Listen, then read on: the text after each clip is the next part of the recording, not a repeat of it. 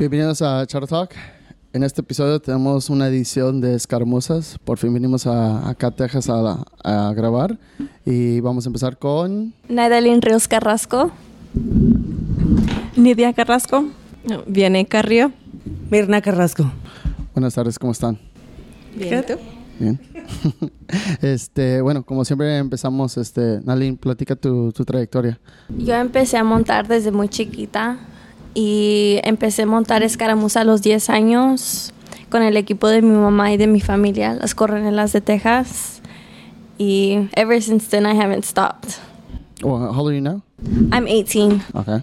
I started writing when I came from moved from Colorado to Texas. I was forced to ride horses. Didn't want to. Um, and I rode since when? I don't even know. I was in fifth grade when I started. In fifth grade? Yes, and then I rode up until I had my. Actually, no, I rode until Because I think you were in. If we started maybe 08 when you started writing, right before we went to California. Rivera. hmm So it was 08. I don't know how old you were then. I, it was a long time, more than ten years at least. okay. I remember Mirna.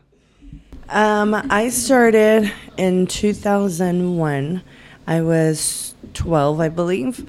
Um, my dad, he's always just kind of had horses and just there um, everywhere we've kind of lived in Fort Worth, but um, it was just kind of the typical, you know, it, it's more of a, a man's thing until one of my dad's friends se arrimó y le dijo a mi papá que estaban empezando un equipo de escaramuza ahí cerca, que, le diera, que me llevaran a ver si me gustaba montar.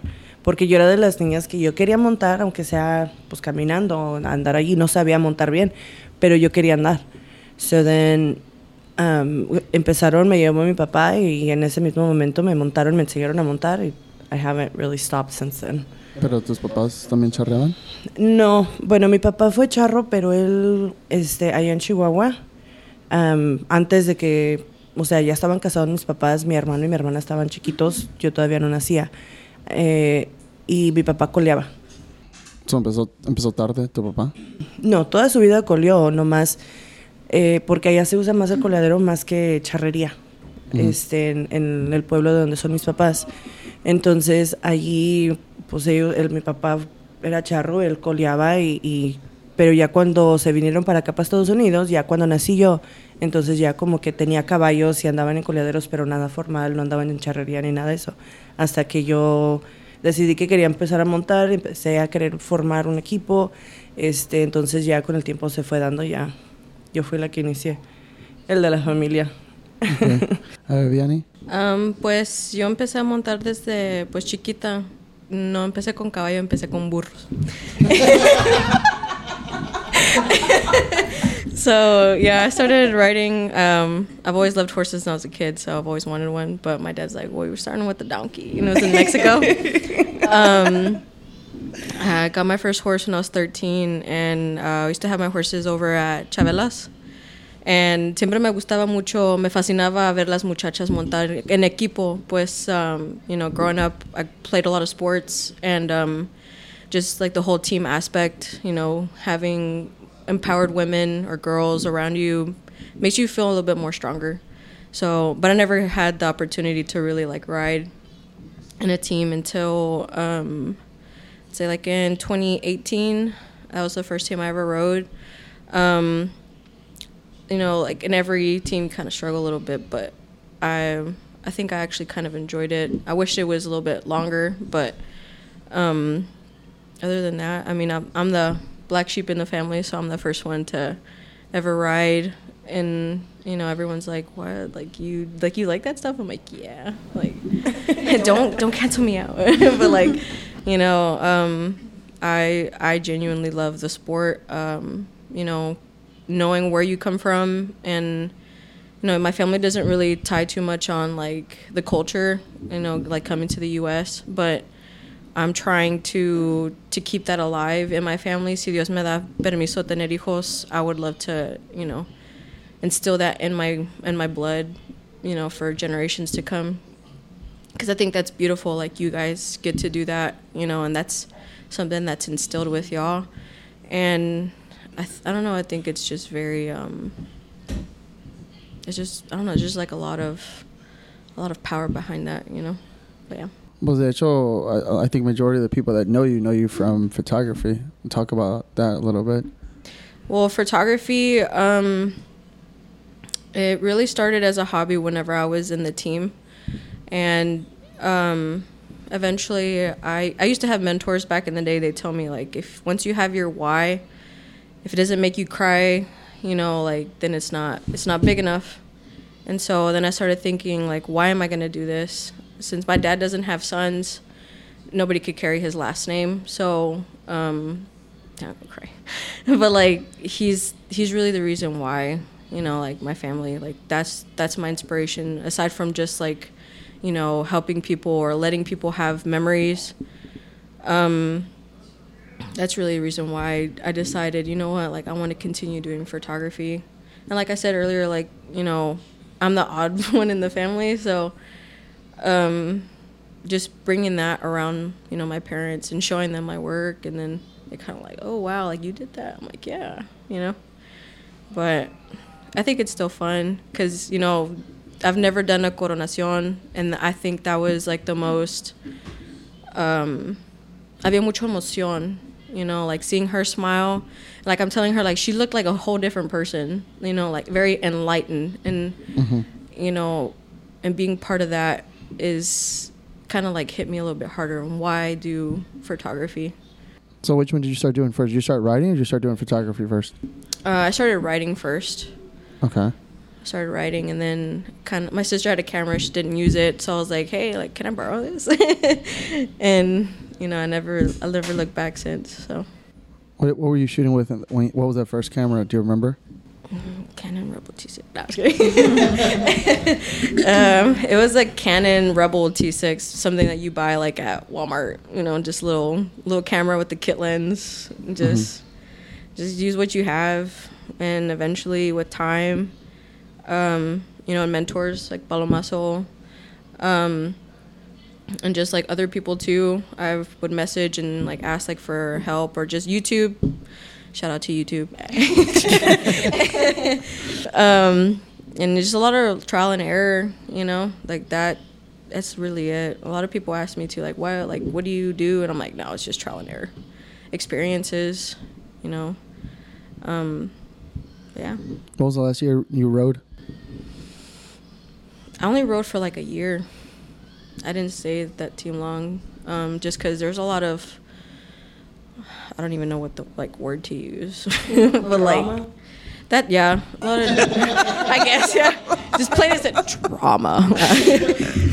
but um, I don't know. It was um, it was really like yo tenía esa ilusión like you know thinking like the dream team is everyone's gonna put in their part everyone's like dedicated motivated and um, it would be times where i would make extra trips to pick up other people's horses when the like captain wouldn't even do it you know? Like sometimes you know?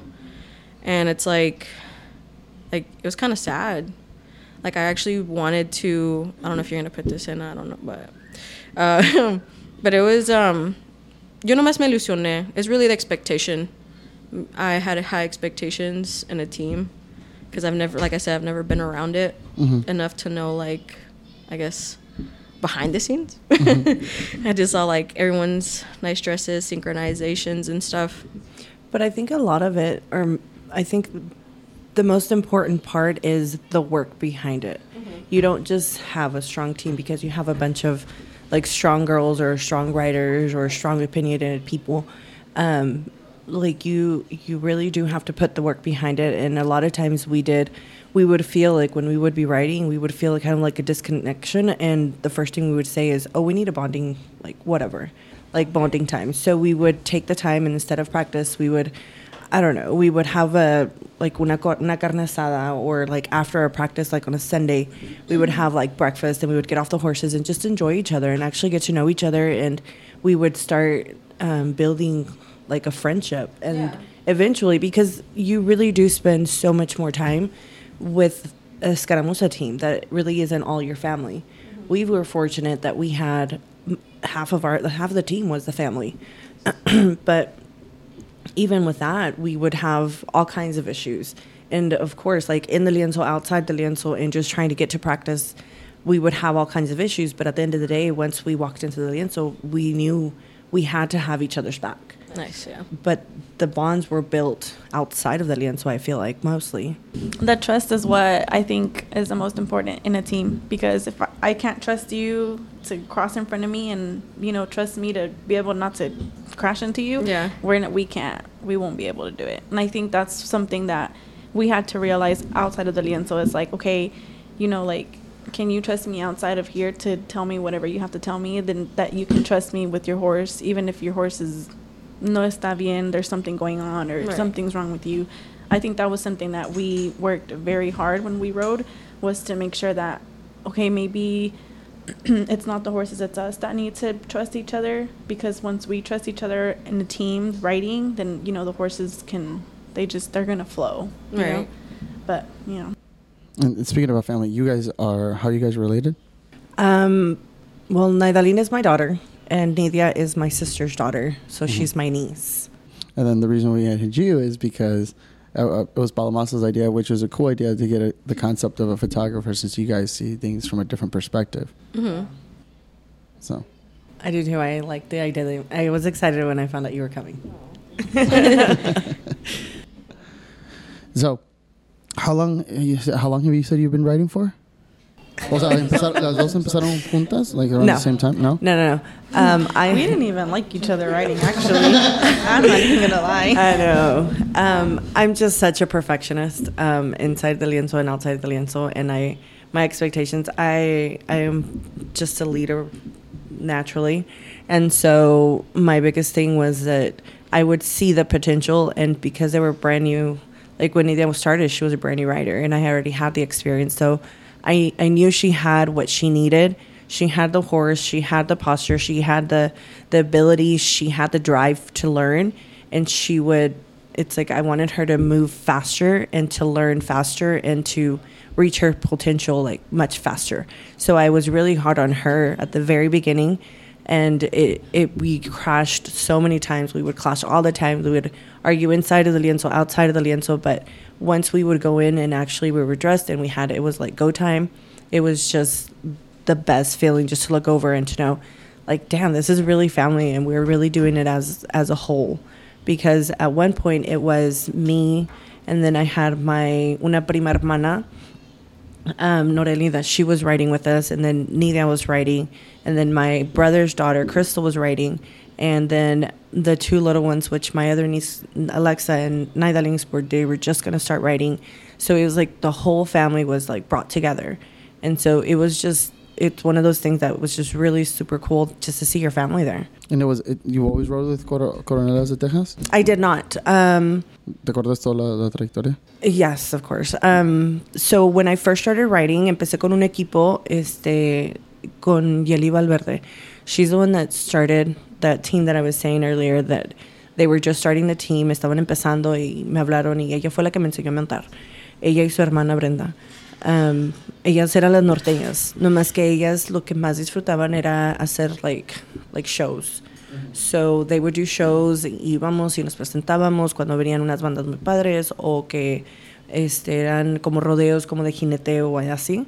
Entonces íbamos y nos presentábamos. Entonces eh, nos empezamos a dar cuenta que ah, existían competencias porque pues nosotros no conocíamos de, de eso. Entonces en ese punto em- este, nos, me fui yo para otro equipo este, que fue allí con Isabel, with her daughter, uh, Christy. Entonces empecé a montar allí, duré, I don't know, maybe like a year, um, maybe at the most a year. And then I found out I was pregnant with Nidalene. So then, Gosh, Naidali. I just had to. so then while I was pregnant, I rode up until I was four months. Entonces, ya cuando me bajé del caballo, o sea, me dijo mi papá, o sea, ¿qué vamos a hacer? O sea, tienes que hacer algo.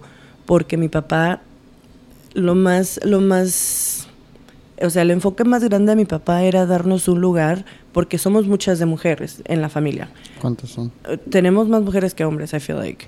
Um, like, yeah, like my in our immediate family, like it's me and my sister, and then my brother's only one, and then my sister she had Nidia first, and then she had the two boys. Well, she's even because she has four. And then, pues, I have Naydalyn, and then my brother's family también. O sea, la, la mayor era la mujer, entonces eran como que las que estábamos dominando.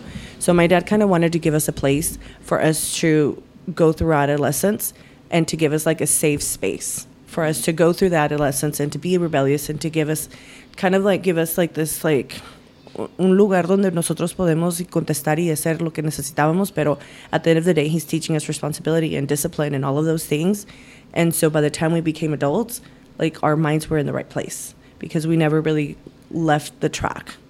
Um, so then when Naydalyn, I was pregnant with her, my dad's like, well, you have to do something porque pues no te vas a estar nomás ahí de aquí. So then That's when Coronelas was born. So en ese tiempo yo embarazada, este, le hablaba, le- empezamos a formar el equipo con varias muchachas de aquí del área y fue cuando, o sea, yo a pie y yo enseñándolas a montar.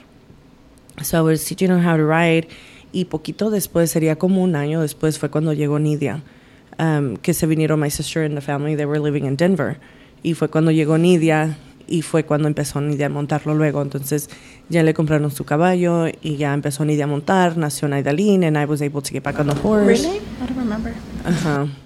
So then um, fue eso. Uh, it was like I don't remember exact like years and time frames, pero fue más o menos en ese orden, porque ya cuando Naidalin nació, I mean the team was born in 2004.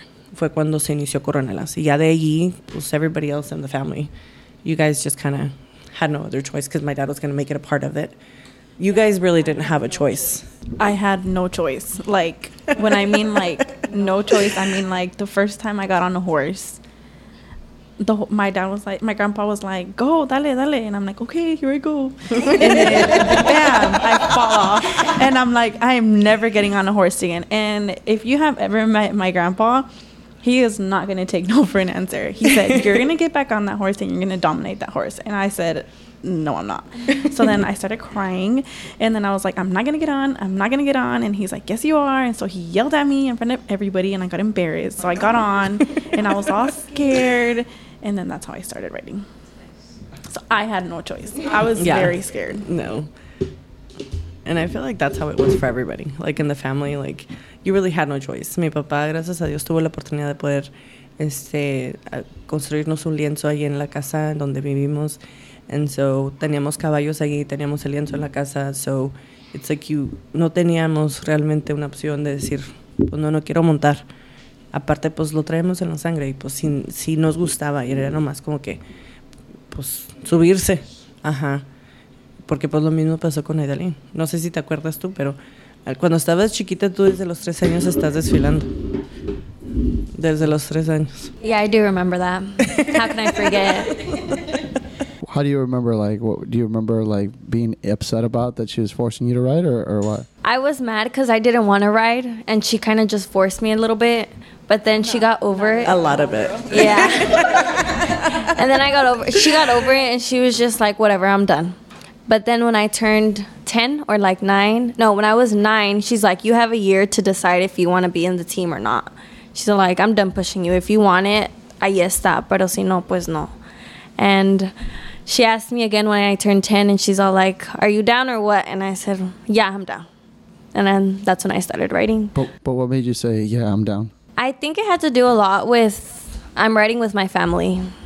So I'm already here. Might I'm already well. here. I'm like I have to go to the competitions regardless. I have to go do that regard like I was going to be a part of it regardless. So I was just like might as well learn the techniques and everything. And I really do enjoy it now. Yeah. Oh, like how long did it go from it being something that you're like, all right, whatever, I'll do it, to oh, I actually, I actually love this. Probably that summer. Really, that that fast? Yeah. I think that's something that we all share. Is that uh, like I tell people outside of the sport that that uh, that I'm friends with, they're like, it's a drug. Once once you're in, it's very hard. Es más, hace dos tres años, I was at a charreada and I saw a compa that I hadn't seen in like 15 years, and I was like, "What are you doing here?" He's like, "Dude, I saw I went to charreada last year, and as soon as I got out of that car, I was like, uh oh." I'm, I'm back. And his and he told me he's like he told me that that night when they he went to bed with his wife, his it was silent and his wife was like. I know you're gonna check it out again. And he just started, and he, and he just started cracking up. He's like, "Yep." It is. It's just the adrenaline. It's the emotions. It's like you feel every emotion possible. Either like the moments leading up to when you're going to get on the horse and you're preparing and you're getting your things ready. And then when you get on the horse and when it's like showtime, it's just like, damn, like I'm really doing what I love. I mean, uh, the way the way I describe it to people is that like I get extremely like anxious, not nervous, but I'm just like after the horse is saddled and my ropes are ready. feeling so much. Say that again. I said I love that feeling so much. The Yeah. like anxiety and the adrenaline is like that's like it for me. Yeah, That's amazing. it's it's it's not anxiety for me. It's it's just like, come on, let's go, let's go, let's go. And once once Marcha starts, it's like, I, I just feel like calm. Yeah. And then it just first sort of starts, and it's just kind of like you just start flowing. Yeah. and it's just like this mental state of just like flow. I, I- Yeah. it's, it's super hard to to explain to people. Yeah. unless you've actually done it.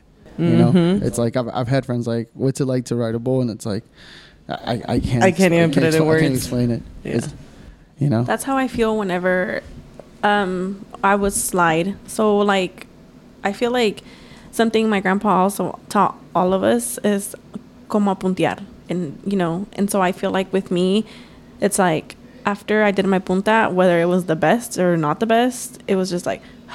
Okay, I can breathe now. Like this is okay. I am I'm good. You know, cuz I feel like for all of us we were all just kind of like and like you can see it in everybody's faces and everybody's eyes. I'm a big person, like I'll read your eyes, and I, homegirl right here, she's the perfect person to read, like because as a captain you have so much responsibility that you have to take, and sometimes I would have to tell her like, hey dude, it's okay, like, just breathe, we're okay, and she's just like, okay. yeah, she's always been like that since I've met her. Mm-hmm. Hace como like 15 años. Ever since I've known you, Yeah. you've always you've always had that attitude. yeah and and i've always had to remind her i feel like that's like um something i feel like that helped us like kind of unite as as family because like she said when we first started like we would butt heads. When i mean butt heads i mean like i would go off on her and she would go off on me. And it was not okay to the point where we had to kick each other out of the lienzo type of thing. Like she'd be like if you don't want to be here then don't. And i would walk my happy butt out to the lienzo and guess who was down there? My grandpa. You better get your butt back there blah blah blah, blah. and i'm i voy like you know walk of shame coming back in the lienzo. So like it happened a lot. Like we would literally butt heads. And my grandpa would tell us like you guys are family but no i was right. She was wrong. And then yeah. So like when we would compete like i feel like that's something that helped us because we would always say you know like leave your problems at the lienzo. But then again you were ri- you're riding with seven other females. And you know. The drama, right? Yeah, it's really like, I mean, so there's a thing, there's this thing, Agustin, okay? When you work in a workplace with a whole bunch of women, and eventually all your cycles will They sink. all- Yes. Your cycles will Mi- mi- sink. mine has never. Okay. you are exempt. But but cycles will sink and if you like how you said you are mostly around women, majority like you know the team, all women, eventually everyone will also either pick up habits or the whole mm-hmm. synchronization mm-hmm. will happen. Not just synchronizing in horses, but you The know, moods. The moods, you know. Yeah. When Mirna would be in a bad mood, the whole team was in a bad mood. When Mirna was in a happy mood, the whole team was in a happy mood. So it was just kind of like I'm a at leader, one right? Point, yeah.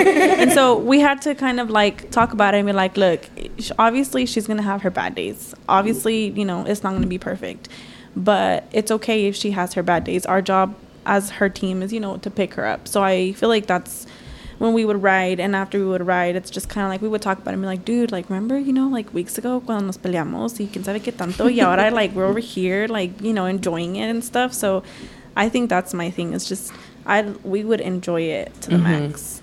That was like my best years. So let me ask you guys a question.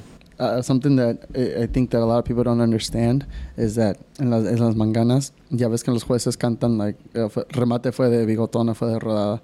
And I had a friend ask me once like, why do they tell you guys? It's like because when you're doing it, se te va la onda. Like you don't hear anything.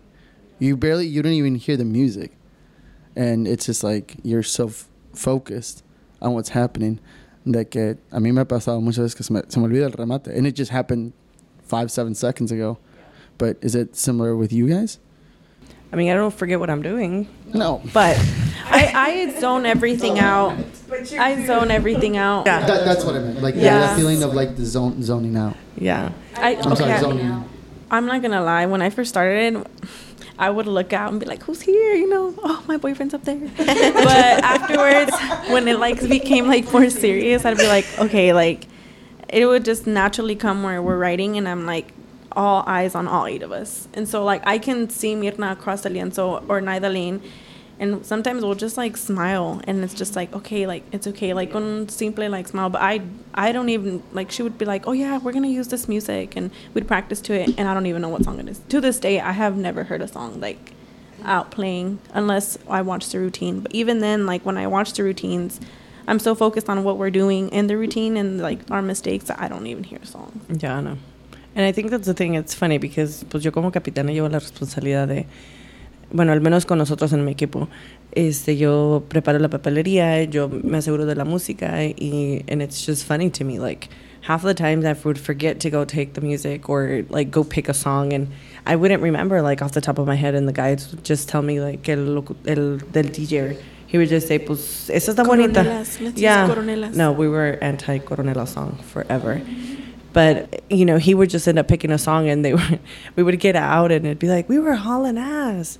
And it's they were like well what song did you put? I'm like i don't know the, whatever the guy chose. And they were like well that song was really fast. So we can't do that one again. Well we never knew what song it was. It was just whatever the guy wanted to put on. Um, but it, it's funny how you just grab the rhythm of the of you yeah you just get the rhythm of it and the horses feel it and we feel it. We just kind of get in our zone but we adapt to the song even if we're not listening to it, which is just really weird. But it's kind of cool when you think about it.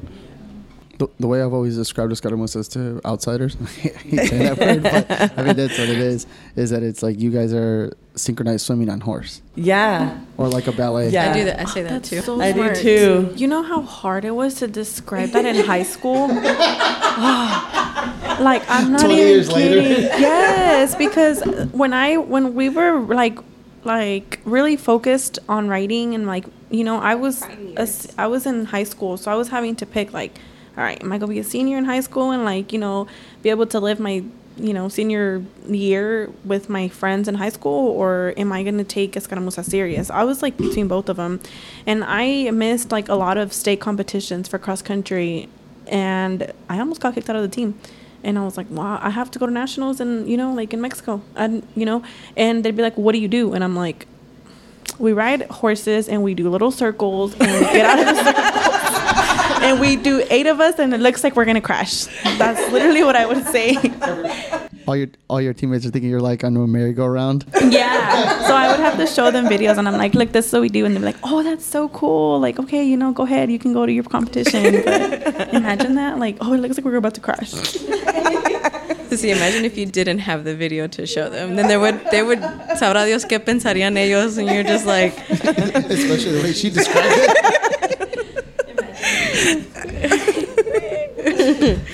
It's funny. So, platicaste un poquito lo de la papelería. I've seen it a couple of times, and I think it's crazy how hardcore detailed you guys have to be with the flechitas Oh, with yeah. the little arrow. Why, why is that? Um, I mean, you have to give the judge somehow something to, o sea, demostrar qué es lo que vamos a hacer, ¿no? Bueno, explícalo En- para la gente que no, que no sabe de esto. ¿Cómo- ¿Qué es, qué es la papelería? O sea, la papelería pues viene, consiste del el papel, la hoja de croquis. Eh, una se va para derecho para el, jue- para el locutor, Locutor. el otro se va a derecho con la juez. Entonces allí tiene los cuadritos, donde son 12 cuadritos porque son 12 ejercicios. Entonces se va dibujando la figura que el momento del cruce, el momento del cuaje, esa es la figura que va, se va a formar.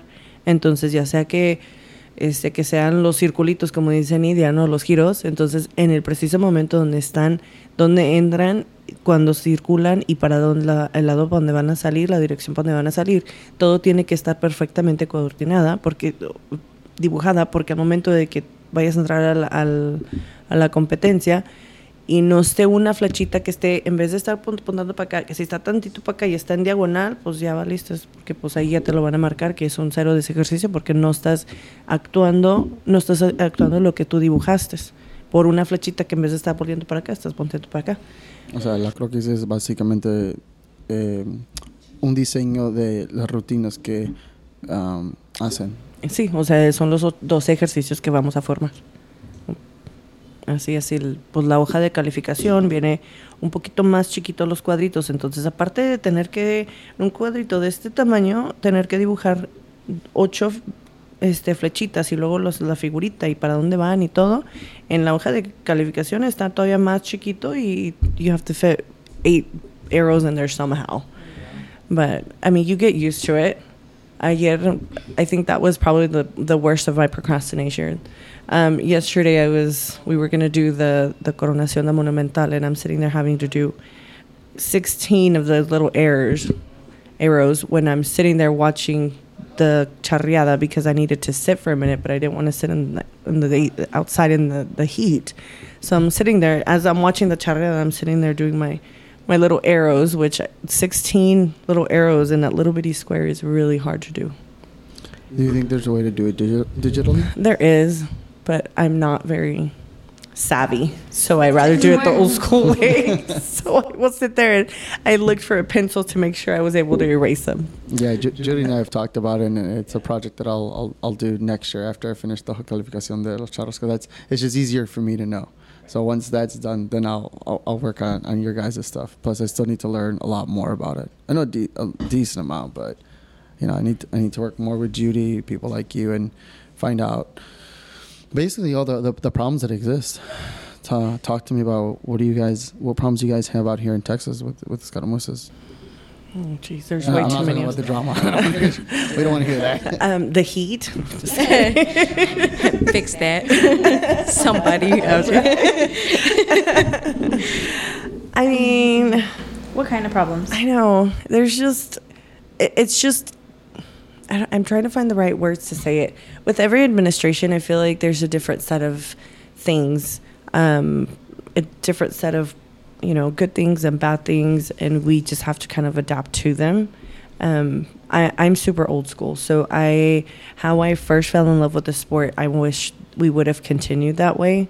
I feel like now it's, they're seeing it more as okay, how can we do more in less time instead of well i mean las desveladas no son fáciles el dinero que se gasta tampoco el tiempo que se, se dedica a esto tampoco es y quieres que entremos y salimos y, y you want to be with done with this within like three hours like let me enjoy what we're doing like these are people that we see like what three four times a year because the state's so big and you want to just put us in and throw us in quickly and get us out of there till we can go home and I mean, okay, yeah, we all want to go home, but can we enjoy what we do for a little bit?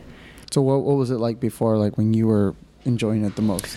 I feel like it was like we would get to an estatal and it was like, okay, pues la primera charreada y luego entrábamos después. Like eran los equipos. I get the, the bigger the state, the harder it is to cram in like teams de escaramuza entre las charreadas. But personally, I'm not a fan of the fitness. Um, I just feel like it's a way to hurry us up, get us in, throw us out, and then do whatever whatever you guys want to do the rest. And it's like, well, we also like to be a part of what everything's going on. So we I enjoy being a part of the charreada.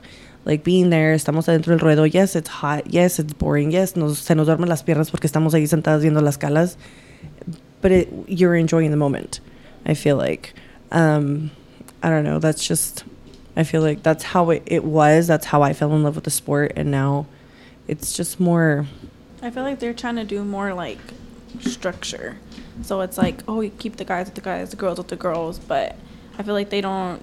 Well, I I, I second what she says. Like it's harder to, for us. I feel like as as the teams like going over and like on and on and on. Like I feel like there's so much pressure on us. Like like okay we're next okay there's two teams left okay there's like one team left okay hurry up hurry up y'all need to come in like you have like 30 seconds you need to come in oh you're about to slide like put them in like no hay tiempo de respirar y estar like to actually enjoy like what you're doing because ya te tienes que ir a like if you're gonna puntear pon man mano. Hurry up hurry up. You don't have time. You need to hurry up. You need to go. And it's just like when we would do it in between charreadas I feel like we would get there, you know, colgar los caballos, nos íbamos a sentar un ratito a ver la charreada. Okay, yeah, uh, you know, like usually like in manganas, they'd be like, okay, go saddle, go warm up, and then vamos a desfilar. Okay, you can get off after the desfile for a little bit, then you can get back on, and I, every everything is just so like step by step by step. Y cuando estás en una feria, it's like, okay, get on. All right, you're in. Okay, you're out. All right, that's it. Three minutes of like a lot of cramming that we're having to do. So when you're doing it in between the charreadas, as a team, like you're just like Now, what do you guys prefer? Do you guys prefer after colas or after the actual charreada? after colas. Colas. What? Why? Go ahead. Yeah. I don't know. I like to watch the charreadas. So, and you just feel done. Like you don't have the pressure to like, oh, oh, like I don't know. It's just, it's better. You're done and you get to know things faster. I guess you can say. That's another thing. Like me as captain, like nothing sucks more than being the last team of a 10 team feria. Mm-hmm. Like nothing else sucks more because you have to be ready for the first team to go in. You have to get on and you have to sit there and wait for 20 puntas or what 18 puntas to go first and then your puntas come up and then on top of that and you have to be on the horse because Everybody's waiting for you to go in with the judge and, a Yeah. que agarró, que agarró. Like it's all on you. Like, yes what's your score? and then it's like you have to sit there and okay then performance wise like if you don't know what it's like to sit on a horse for 18 teams to go first or wait nine teams right yeah nine teams to go first like and then you have to wait for the scores like that's a whole other issue like cuando estás entre charreadas o sea son dos tres equipos los que van a entrar entre charreadas entonces te bajas pasa una y luego pasa la otra entonces recibes tu puntuación ya. Entonces ya es en el momento o sea ya como capitán no respiras. No pero si es de la otra forma o sea cada equipo ponle que se tarde media hora cada cada capitana con un con la juez que realmente es mucho más siempre. Entonces, si te estás esperando, I mean, how many hours do you have to sit there and wait for your calificación? Like, it's a long day. Like, I have to be there for the first one to get on the horse, and then I have to wait till the last one gets out. Like, oh no. Like, uh, it's just, Yeah, that's one, that's something that I've always noticed, and I I've, I never understood. For as many friends as I have that ride, like, why do you guys have to wait so friggin' long for your scores? yeah. Like, It's is it- is- ridiculous. Is, it, is it a problem that there's not enough judges, or what? What's the what's the process like behind the scenes? I feel like, it, to me, the problem is the feria.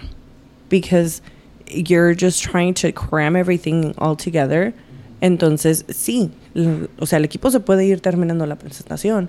But who's the one that's having to sit there for hours and hours and hours? Pues la capitana. Ahí está sentada. Y si el equipo la apoya, se va a quedar el equipo ahí. Y luego no se pueden cambiar, Aparte. which I, I I never understood that. I still don't get it. I mean, I get that, just because, o sea, si vas a ir a entrar a tu, pues sí, ¿verdad? Para adentro, o sea, tampoco voy a llegar en leggings and tennis shoes, where it's like, okay, yeah, I rode, but, I mean, se trata de que también estés vestido adecuadamente en cada paso de, de, lo, de tu actua- actuación, y por recibir tu calificación es parte de, pero... I mean, imagínate, o sea, estar ahí todo el día desde la... Porque aparte nos quieren meter, antes nos metían las, los reconocimientos de, de terreno en la noche, pero ahora, como están queriendo abrir el espacio para la escaramuza, que para que nosotros tengamos todo un día para nosotras solas, queriendo como que hacernos pensar que they're trying to give us our place, but in reality it's just like, well, here's your whole day so we don't have to deal with you guys kind of deal. That's what it feels like for us. And so because of that, pues entonces las charreadas corren un poquito más tarde the night before, or, you know, entonces no podemos realmente entrenar en la noche. Entonces nos mandan a las 5 o 6 de la mañana. So it's like 3, 4 o'clock in the morning when we're having to practice or to get up so we can go practice. And so then from there, we have to be ready by 9 o'clock para empezar la feria a las 9, 9 y media. And then after that, it's like you have to whole, like, it's, it's a waiting game all day. And then you don't get to eat. Estás desvelada, no comes. You're just sitting there tired, in a bad mood. And then the Texas Red heat. Bulls, and it's just, it's, it ain't it. No. There's nothing to distract yourself either. So mm-hmm. Yeah, no. The De perdido con las just waiting charreadas. Yeah. Because the, the whole, like, lienzo, like, I feel like the whole competition is so Just put it closer to. is so tense. Like, it's not just us. Like, you know, we would always say like, you know, you're we're competing against us, our own team, to have a better score. But and in reality, yes, you're competing, but everybody feels the tension. Everybody's just like, you can just feel it. I, I you know, yo cuando punteaba, and I would feel, I would see other girls like you can, I can read their eyes, and they're just like about to crap their pants. I'm like, hey, dude, like it's okay. And I always did this thing like with with my teammates. I ha- I don't know where I learned it, but I was a daycare teacher, so I I learned a lot of like little, you know tricks here and there of like kids when they were super nervous and stuff. And so I taught them the pretzel. The pretzel. And so the Yeah. pretzel. You, It's, you have to do like this one. breathing. You gotta, you gotta- It's like a breathing um, exercise. exercise.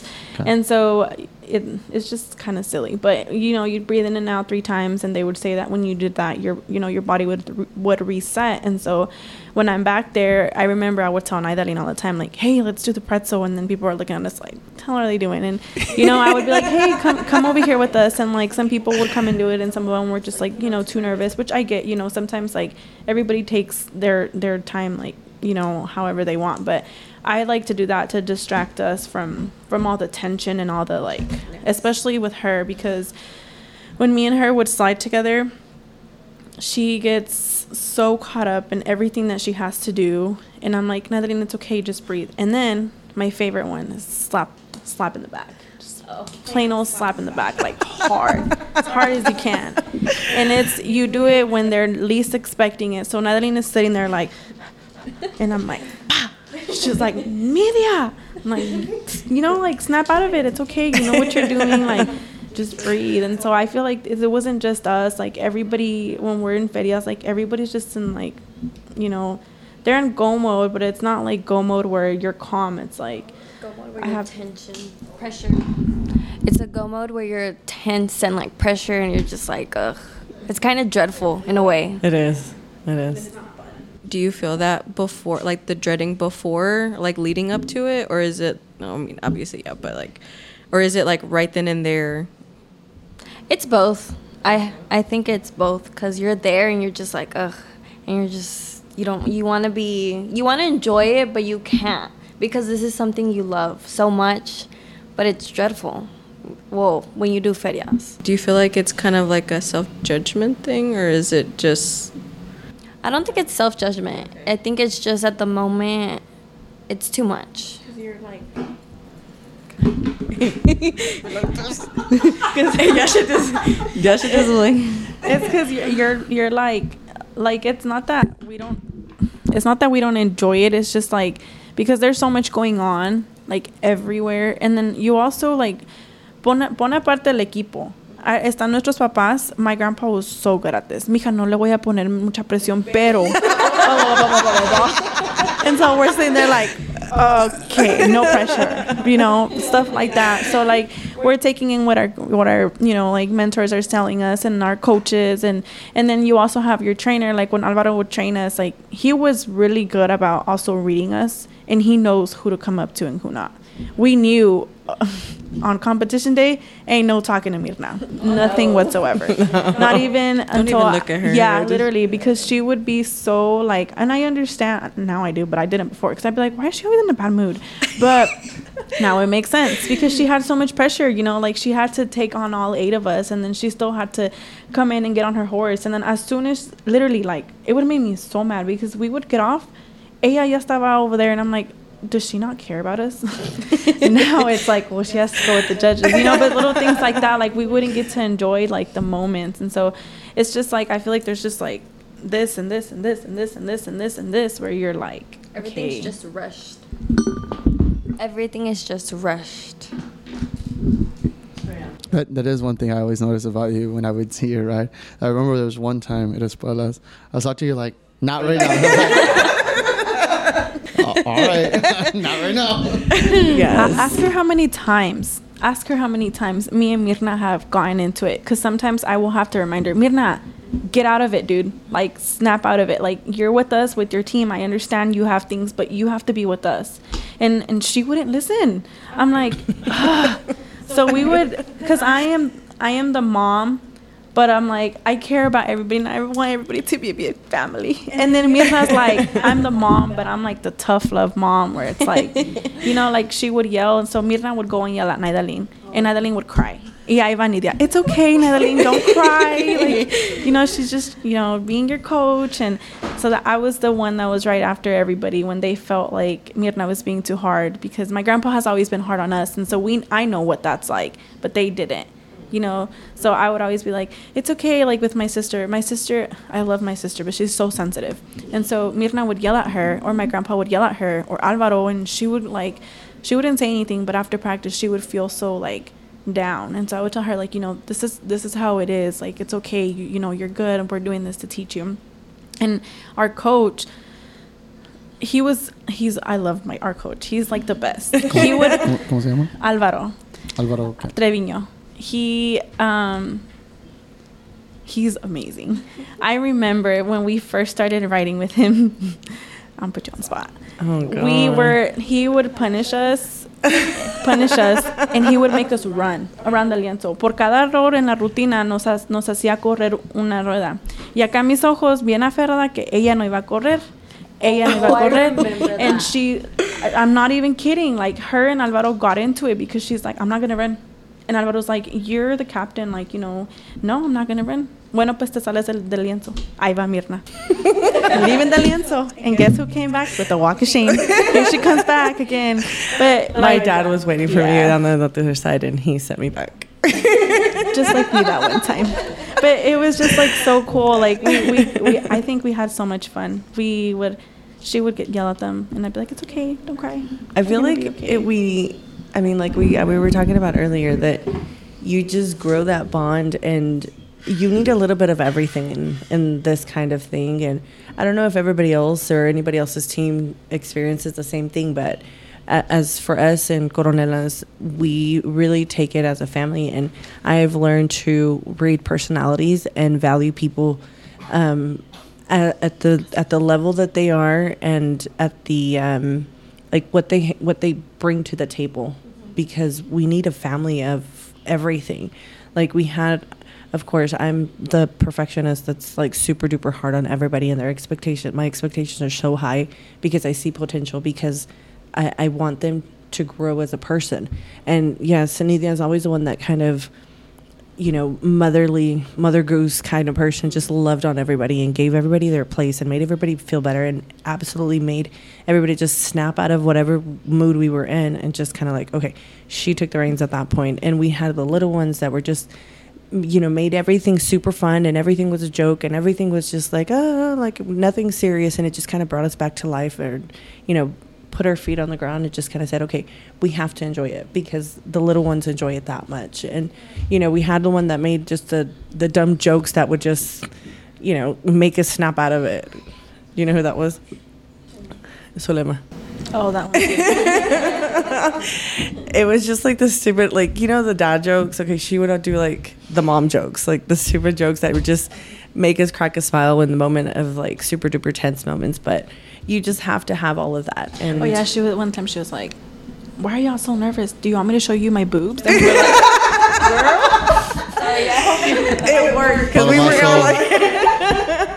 Palomazo, we're done with Charro Talk. We got to join us a Escaramuza group. We're done with this.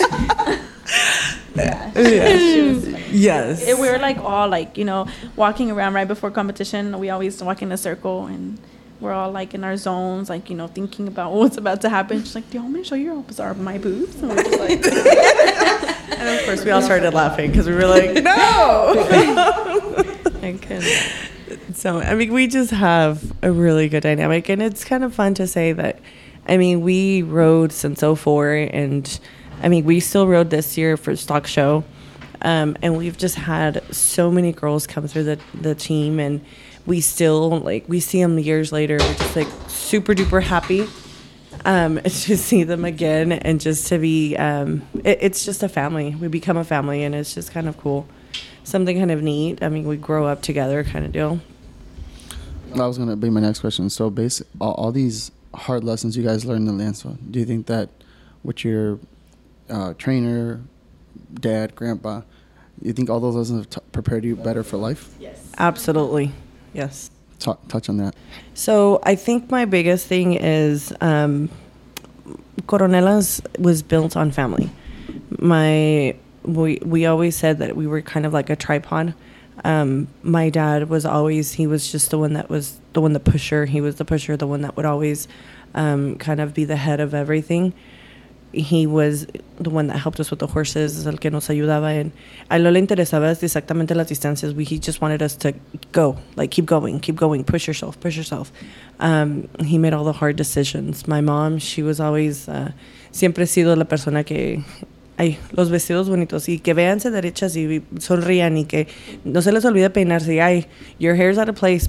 Otra vez, pe peínate. O sea, mi mamá, all of the, the pretty aspect of us, 100% that's my mom. And I was the one in el lienzo. I was the one, mientras que yo estaba adentro, se iba caminando, se dirigía, yo era la que dirigía dentro del lienzo. Y, y sobre de eso se construyó una base súper fuertísima. Y, y creo que, que todas las personas que han pasado por nosotros, mis papás han sido como que de alguna manera los han influenciado. Um, porque lo que es la disciplina, lo que es la responsabilidad, o sea, todas las personas que hemos pasado por aquí, I mean, you learn, you learn all of the like morals, o sea, el respeto. I, I don't know. There's just so much that you you have to put forward because this is more than just a hobby. It's much more because it's time consuming. It's it takes away from your family. It takes away from your work. It takes away from everything. So you really just have to give it you have to give it its place. I don't know. Mm-hmm. You were gonna say something. I I think for me, what like really like helped was like I think it was the discipline for me.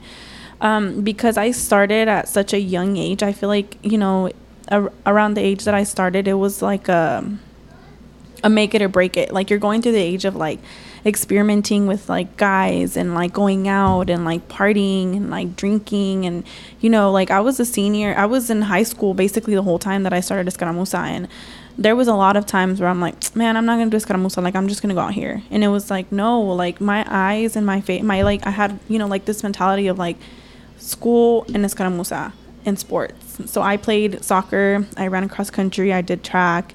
So literally every single day I was so busy. And I am so thankful to my grandpa for and my mom and my dad and everybody for pushing me because I feel like that helped me like stay like motivated. I had something to look forward to because if I wasn't running cross country, if I wasn't doing soccer, if I wasn't doing track, I was writing and I would spend my afternoons doing all this stuff and so now it's taught me to like, you know, my kids like they I have to get them also doing something. Like I'm not just gonna have my kid doing like you know being on her tablet all day and then also with the family too i'm very big on family and i'm very big on like my house is your house type of thing and my grandparents really taught me that because you know as a team not everybody in your team is your family you know you come from california here but sometimes you don't feel welcome and my grandma and my grandpa made it like they made it known that you are welcome even if this house is not your house. I, I've never felt like that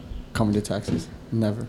And see, my my grandparents were so good at that. Like, you know, they would always make you feel like they've known you forever. Like you can, you know, like we can joke around like I just met you and I feel like I've known you for a long time type of thing, you know? And so I feel like that's something that they taught me too where I have people who come to my house and they're like, "Oh my gosh, your house is so like like welcoming and I'm like, how? Well, Palomazo wouldn't agree about the dishes, but I did just cook. But anyways, that's just something that they taught us. And then also another thing is like appearance. My grandma was so good on telling us like, homegirl, you got a hair sticking up, you need to fix your hair. Like you know, your crinolina, you can't be showing your crinolina because that's just a no. Your dress, it has to be a certain length and it can't be too low, too high. You have to wear your rebozo like this and you know, if you're gonna do your makeup, make sure that you're doing it right. Don't do too much, don't do too little. Like your hat, it needs to be fitting perfect. Everything needed to look perfect. And not perfect because like like how do I say it? Not perfect like because you needed to fit it, like, you know, but it's just like you needed to wear it. And by wear it I mean like feel like it. Feel own like it. yeah. yeah. And so my grandma I remember she would, you know, spend nights right before competition, days before. She was ironing dresses. She was stressed out, basically so mad at everybody in the world because she had to iron the dresses. But it's it she loved it. She loved designing our dresses. She loved everything. And then my grandpa on the side, like he was sitting there making sure our horses were okay, making sure to do this and that and feeding. And then you know like my parents, like they're sitting there like, hey, do you have everything? Because my parents, they were not as involved in Escaramuza until my sister started writing. So when I started writing, I was like she was like my sister. And um, we would they, everybody would be like oh yeah mirna your sister. And i'm like that's my aunt. And be, because me and my grandparents were always together. But anyways so yeah that's just another thing. Like i just family and dedication and motivation was one of the things that helped me a lot So the reason we're laughing is because Mirna's boyfriend and Palomazo are basically doing sign language to not interrupt. It's just funny. Sorry, sorry. Talking about fishing. We're DMing each other. Oh God. No, He no, in my DMs. I'm dead. So yeah, that's just basically it. I that's what helped me. And so I I would like to maybe my my daughter may or may not like riding horses, but I think that incorporating all the things that was taught to me while I was riding is something I can, you know, teach my kid. And I feel like my my daughter is 6 years old, but she's she's also very welcoming to people. Like she's the kid that will see a little child on the floor, like you know, like if by themselves like and she'll go play with them. And so I want my kid to be like warming and stuff like like I was taught. So I, I think that's one of the coolest things about charrería is the, the whole family aspect. Um, like I've known you for what, fifteen plus years. Yes. Coming out, and, and Luis, I've known, geez, 17, 18 years, and it's like. uh, Just the other day we saw each other. It was just like we picked up from like the last, the last like last time I came to Texas like ten Yeah. years ago. It was like como, como nada, Yeah. nada cambió. It, go ahead. No, y pues siempre es un gusto. O sea, you see people like, it, it's weird. You see them every, eh, cada ocho días y llegas y los saludas con mucho gusto y te tardas 15 años para ver a alguien, igual, el mismo gusto. And it's like, you become like family. Like, oh no, she's like my aunt, but she's not my aunt. She's kind of like my cousin, but she's not really. We just see each other every Es weekend. and- amigo de la amiga del amigo. Yeah, like, yeah. That's my family friend. but you know, but it's just it's a really cool thing that la charrería te deja, o sea, unas amistades que realmente haces, o sea, para toda la vida because they understand they understand they live in their world. They, w- this is like our little world and anybody who's a part of it understands what this little world is because it's so small. It, it's something that um, you guys probably don't know. There's a guy up north in Northern California.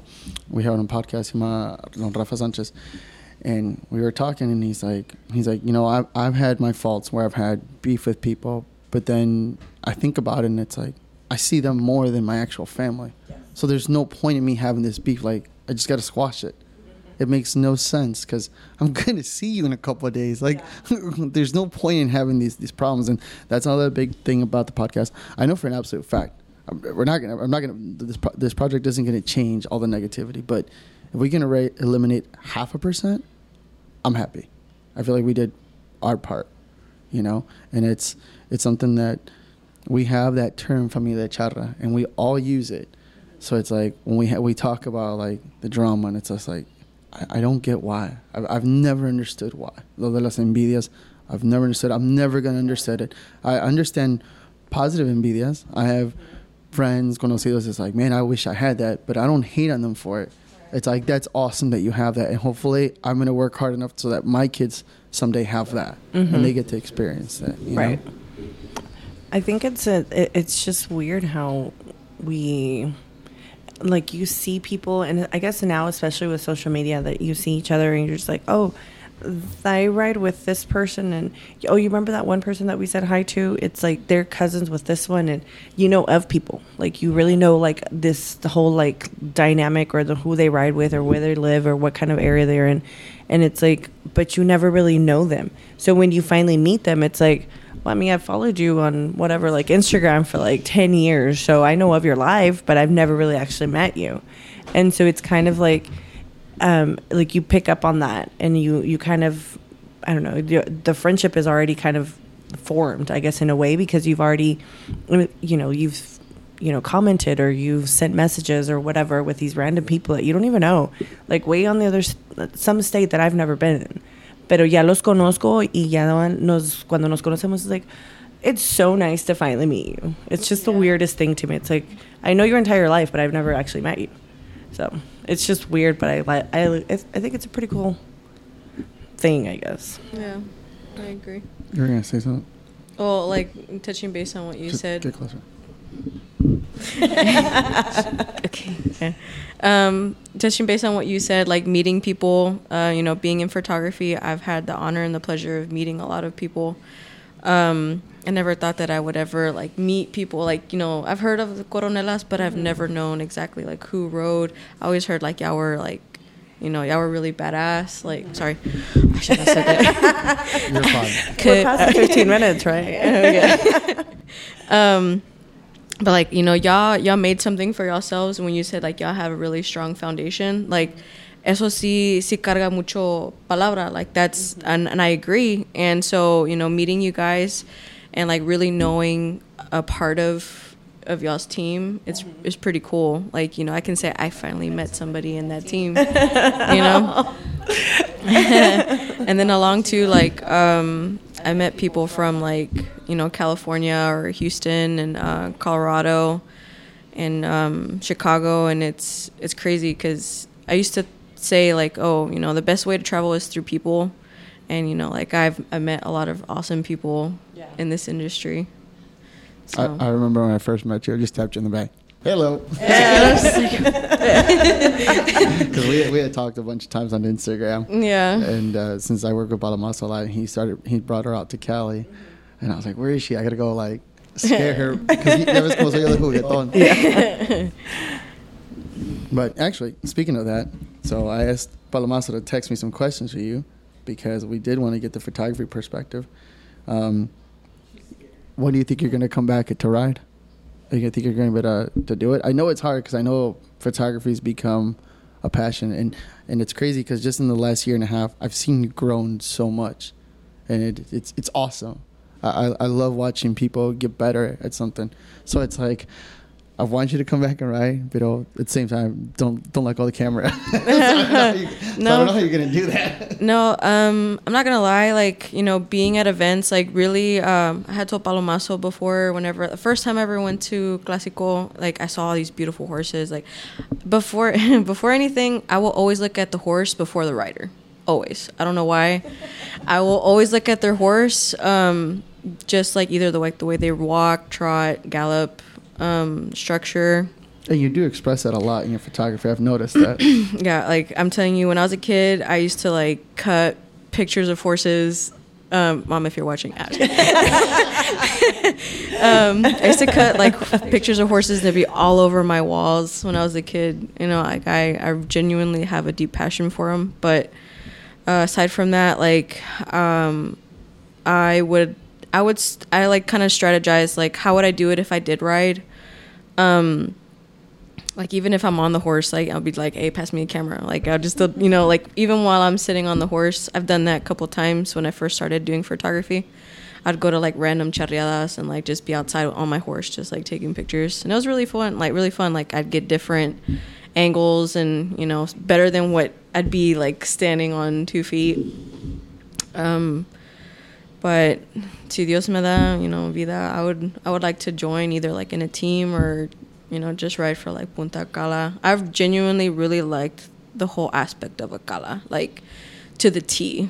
Just watching how how the horse like just the horsemanship itself, not just like the rider, but the horse, that connection and lately like i've really been more i've been gravitating more towards like the intellectual or the psychological connection between a, a human being and an actual horse you know? And it's it's a lot deeper than than i've ever thought ever since i was a kid.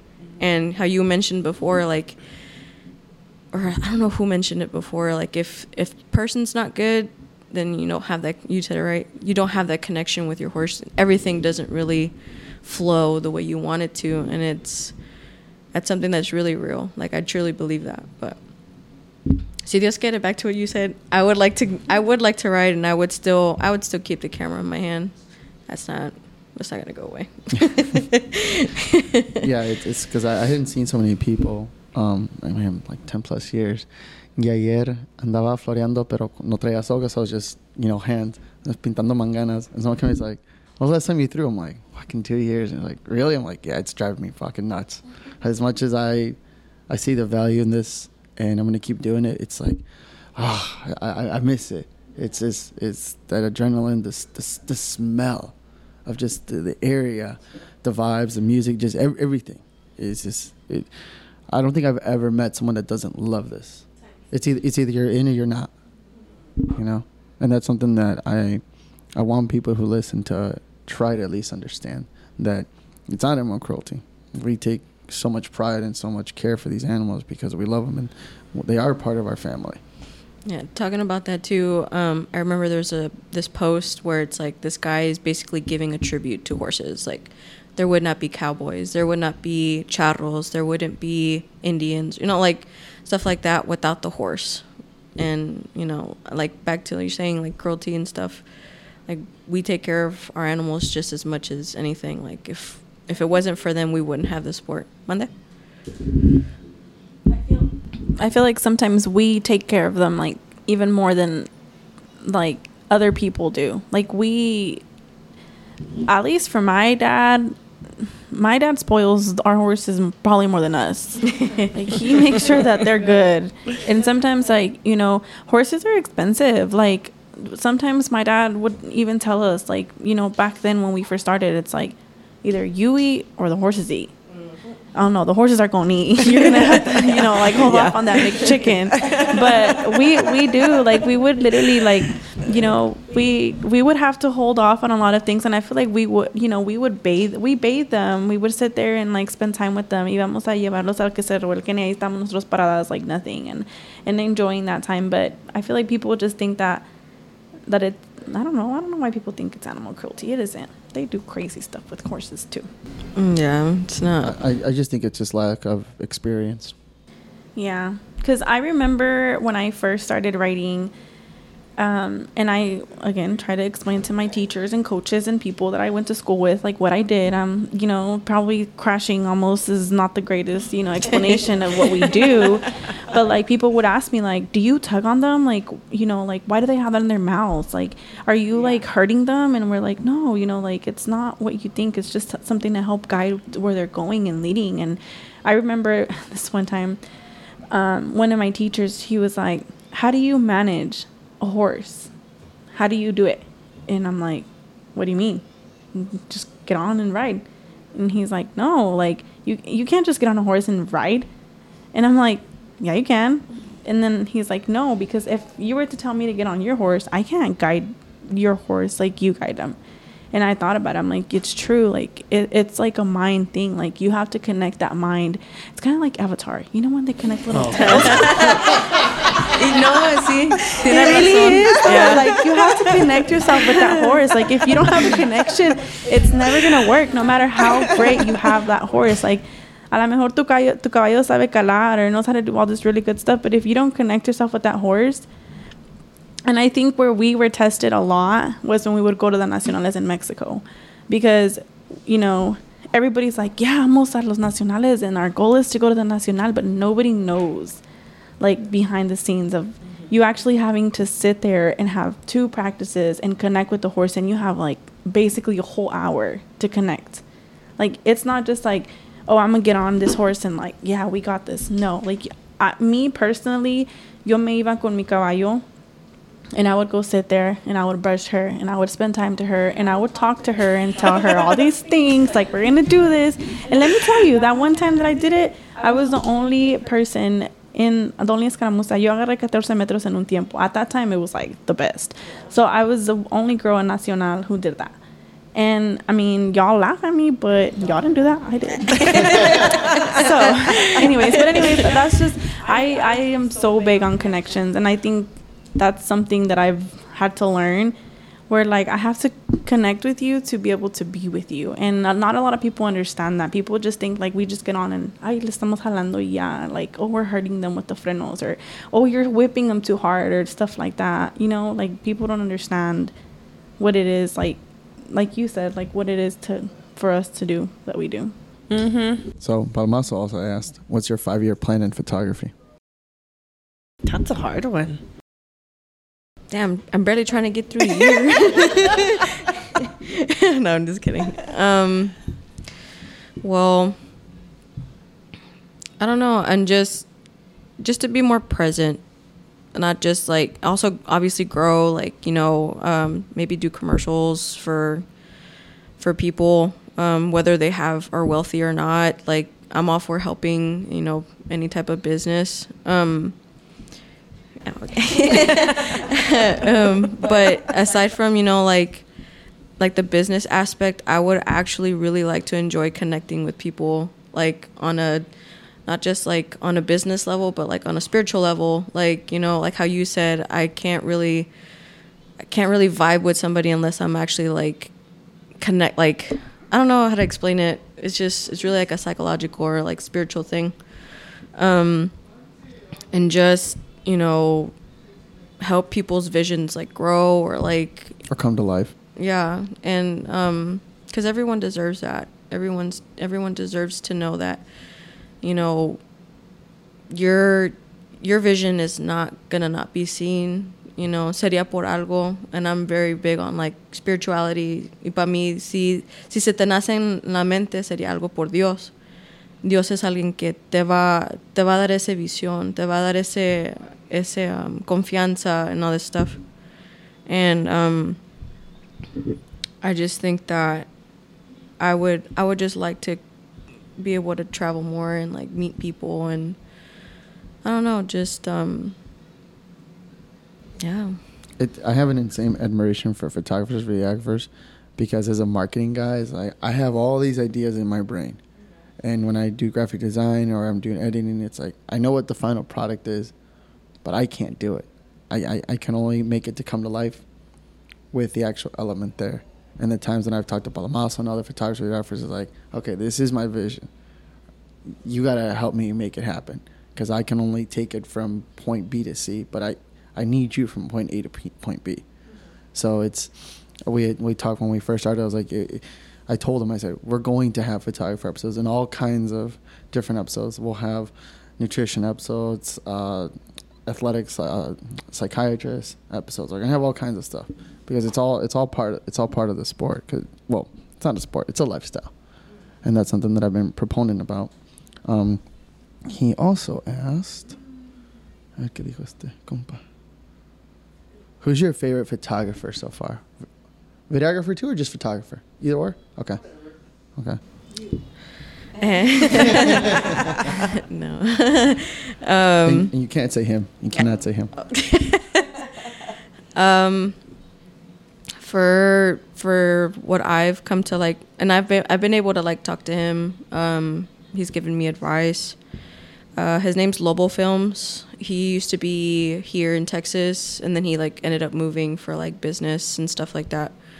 But um, very big admiration on like his videography, transitions, and um, you know, uh, I mean, I really don't follow a lot of people just because I'm I'm really just on YouTube. Like I'm really just trying to like figure this stuff out and trial and error. But he's been one that I've follow along with, you know, Palomazo too.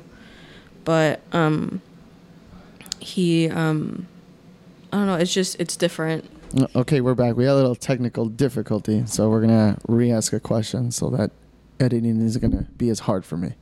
So we left off with who's your favorite uh, photographer? Lobo Film because I already heard what was recorded, so it's really Lobo Films. Um, his transitions are very different. It's just the whole game is different, and you know, um, I would like to implement that into the charrería world, or just like kind of do something different with my production, um, just so I can still be able to be myself and you know be different and like not do what other people are doing. And then you were talking about a favorite picture that you had. because she started talking about like how you can relive uh, yes, the a feeling. moments. Yeah. I told you. I was like, okay. Anyways, yes, I. You were asking something about. Um, I mentioned that my favorite type of pictures or my favorite pictures are The action, action shots. shots. Yes, because we relived those moments. So there's a picture where we were all looking back. I was looking back at them and they were smiling. And I was, you know, so we do this thing of like, come on, you know, or like slow down. And so I think I was like this, or I was Oh, like yes. this. And I don't, I, was it you? It was. Go ahead. It was me. I I just know it was me. I don't know who I else think it was in Hilda Oh, Alexa. it was Hilda, Alexa, and me because I was at the end. And they were Iban los all looking at me, and I was like, you know, I was in the front of the line, so I was like, you know, telling them. I don't remember what I was telling them, but it was you really were telling cool. us to go, Yeah. or no, to slow down because it was like this. We were talking about. I don't remember how me and so I'm the one who does the Instagram pictures, but Mirna kind of helps me like you know caption them, and I was like, oh my gosh, this picture is so cool because it literally like shows what we do in the lienzo, where like all our focus is we're all making eye contact with each other at that time, so. If you know, like you guys wouldn't be taking those pictures, we wouldn't be able to relive that specific moment. Mm-hmm. And we all love that picture, not because like we look pretty, but because we're all like, we're all in our mode and You're our, all synced. yeah. And we were, I was going like this, and then I don't remember somebody else. Like it was four of us, so the, the third person también they were going like this or like. I think all of you guys, como ahorita lo que se me está viniendo a la mente, ahorita que estaba diciendo, like before we, we started, que estaba diciendo Paloma, so he's like, well, you guys shouldn't be talking. And I think about it, and right now that you're mentioning it, we have actually found ways to communicate in the lienzo without yelling at, at each other. I feel like it takes away so much. It takes your energy and it takes your focus away from like what you're actually doing because if I'm if I'm looking this way and I have to turn around and like yell this way and make sure and I'm yelling that way, it's like you completely lost focus for 2 seconds y ya se te pasó el punto. And so we have actually found ways, very simple ways, que si estás del otro lado, like it's just a simple hand gesture like aguántame, espérame, bájale, whatever it is. And if I feel like I'm ahead, entonces vente, o sea, súbele. Y de la misma manera con las que vas atrás, porque no hay manera de poder voltear para atrás. Y si volteo para atrás para asegurarme que vengan at- atrás de mí, you're going to lose it. So then that picture is super cool because all three of the first three girls all have the same hand positioned like back here at the waist and just like pushing back to where it's like I want them to slow down just a little bit y la última like and everybody's smiling like aside from everybody like having the hand gesture it's like everybody's enjoying the moment and 100% concentrated on what they're doing so yeah that about the talking though like i feel okay so i i feel kind of opposite about the talking me and Naydalyn have been partners in a lot of the routines, and me and Naydalyn don't stop talking. We literally, and, and I don't mean like we're sitting there like a full on conversation, but ask her, like, we're in the, right, we're in the routine. Naydalyn, what's next? El, el apretadito, or like stuff like that. Like, we we will name our exercises how we remember them, and el apretadito is because it's a really tight exercise, you know, and like, we're sitting there like not eating this or like hey don't forget you have to do have a horse or hey you have to do this and stuff like that. Like she is my little voice in the back of my head. When i'm like sitting there sometimes i get so caught up in where i'm like gonna turn and she's like hey nidia da da da da like this and this and this. And we talk to each other.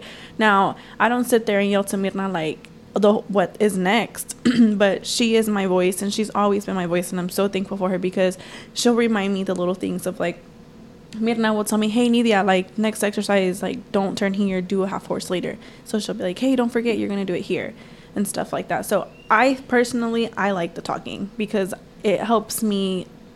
Sometimes I get too caught up in what I'm doing that I forget if that makes any mm-hmm. sense, and so she'll remind me, and that's also helping her remind herself, right? But I think it it's really interesting how because I think that in in the midst of learning how to communicate in the ruedo and to stop talking to each other, like actually like voice talking, I, I refer more like across the lienzo. Oh, and it's like it it, I just see it, and it's funny because I was just thinking, having the same thought yesterday when I was watching the teams.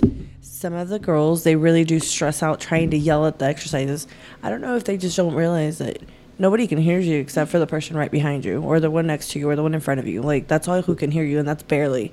So, the communication aspect, yeah. When you are partnered with somebody, you really do depend on each other. Mm-hmm. So it goes back to that trust thing that you're depending on one each other.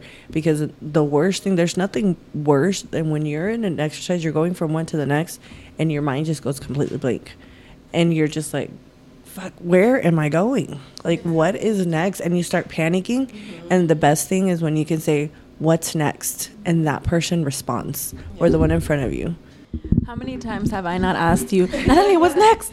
She's like, what? What's next? And like we're halfway in the routine, and she'll tell me like, oh, this and this is next, and like, even I think one time I got lost in the routine, and I was looking for somebody to look at me, like to tell me, and she was the only one staring at me, like over here, come this way.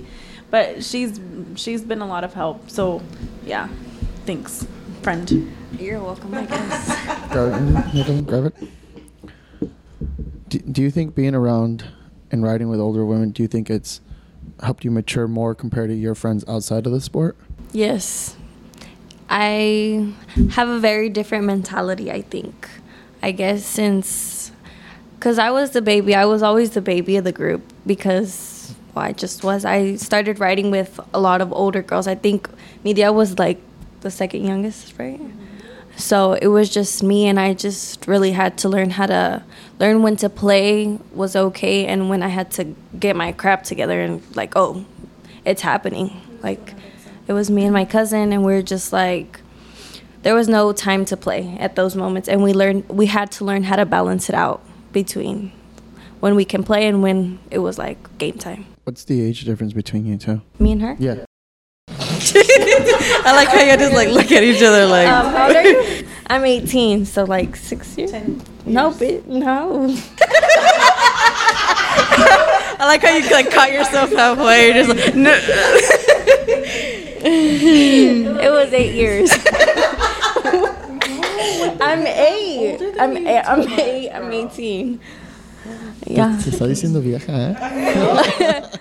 So y'all are eight years apart? We're eight years apart. Because we're nine years apart, which is very weird. That I it just we just now realized that. Yeah. That's weird. So you're just right in the between us. That's fine. Which is really cool because, especially just like, it's funny how me, the older one, is still young, but the old La doña. a little bit of I'm I've been the oldest for since we started. Um, but we're able to find this balance with like the older ones and then the younger ones. There is kind of a there's always an age difference, especially because I've always ridden, Naydalyn's ridden, and of course there's eight, 18 years between us, and so now 17, 17 years. And so we have all these years between us. And so, you know, that we have girls all kinds of ages, but then we're, we're able to just kind of find this balance. And so we have to, the older ones, we have to kind of remember, okay, we have to come down to their level and to enjoy the moments how they enjoy them. And like Naydalyn says, she has to know when to stop playing, stop with the games. It's like go time. But it's like we have to find a middle ground, and I think that's what something that we've accomplished because, like Media said, she's able to go and joke around with her as much as she's able to have a mature conversation with me, and we just adapt so easily, which is it's super cool. And until you you kind of see it on the other side, you don't realize that you're doing it. I think something something unique about our team, our team, we don't even write no more. Anyways, I think something unique about Coronelas is like outside of the lienzo, we're all fun and games. As soon as you walk into the lienzo, you feel like not tension, but you can feel it. We're like we're on like go mode. Like everybody is like concentrated, and we'll joke around here and there. and I only say that because I've observed a lot of teams and other people and stuff like that. And I've heard it all. I've heard where there's people riding in the team and they're just like sitting there yelling at you, but not yelling at you to basically to put you down. But then I've also seen other teams where they're like playfully like ha ha ha, ha you have a distance fix it ha ha ha and it's like no like you have a distance you need to fix your distance but it's not to where you're talking down to that person and i think that's something that we have all been able to all of us like where Naydalyn is comfortable enough to tell her mom mom fix your distance and be on your team and be on your a game and not feel like somebody's attacking another person. But we also can be fun and create bonds. I remember when alvaro would come and train us and we would have like routines and stuff. Um, Alvaro's mom, Rosy Treviño, she would do all kinds of crazy exercises. I remember one time, I don't know if you're writing, pero cuando nos agarró de una. Uh, Dinámicas. yeah, but it was like a. s- Was it like a rope or something? And she like tangled up the rope, and we had to untangle ourselves, and without letting go. Or was it the rope or our hands? I think it was our hand. and we had to find a way to untangle ourselves like that you know like hey you go under here no wait come back no now you go this way now come back and then there was another one where we had to all our legs all eight of us our legs and we have to go from one side of the lienzo or the manga to the other side. That's hard with eight people. But we managed to do it because we are so good at you know like communicating with each other and i feel like she's as good as as young as she is she's as good as communicating with her as as old as she is you know what i mean? And then you know like there's the people in between like us and my sister and everybody else who feels comfortable enough with like even though that's my captain i can tell you like hey you you're you're you're messing up you gotta get it together homie I think that would actually be very, um, I guess, like implementing more like team bonding things, like how you were talking about. I think that's that's different. Like I've, I mean, I I kind of fondly remember memories of like whenever uh, I was in the team, and we had a trainer come out from Guadalajara. I don't remember his name, but um, Who did you ride with? It was um, Las Alazanes, and um, I was only there for like maybe a year, not really like the whole year. Con Isabel. No, it was uh Jessica Garcia. uh huh, and um, so like. I don't really remember who had the idea of getting like a trainer from Guadalajara, but he came out and he kind of like, I guess, wanted to implement that with us. Um, No, keep going. Keep Oh, going. okay. We're gonna, Palmas and I are gonna switch because he wants to ask some questions, so we're gonna swap out. But you guys keep going. Okay. Um, but yeah, like, you know, he came out and like literally he was only there for three days. We only had three days to train with him and we trained all day. I think it was like Friday, Saturday, and Sunday. And man, I tell you, my butt was sore. Like, holy cow. Those practices beat you up. Hell yeah. I'm like, it was to the point, I remember this, I'm never going to forget this. Is like, you know, you get home, like, it was those late nights. Uh, take a shower and I'm be just like sitting on the toilet and my mom was like blow drying my hair like brushing my hair and she was like are you okay? I'm like yeah mom and then you know just like I'm fine.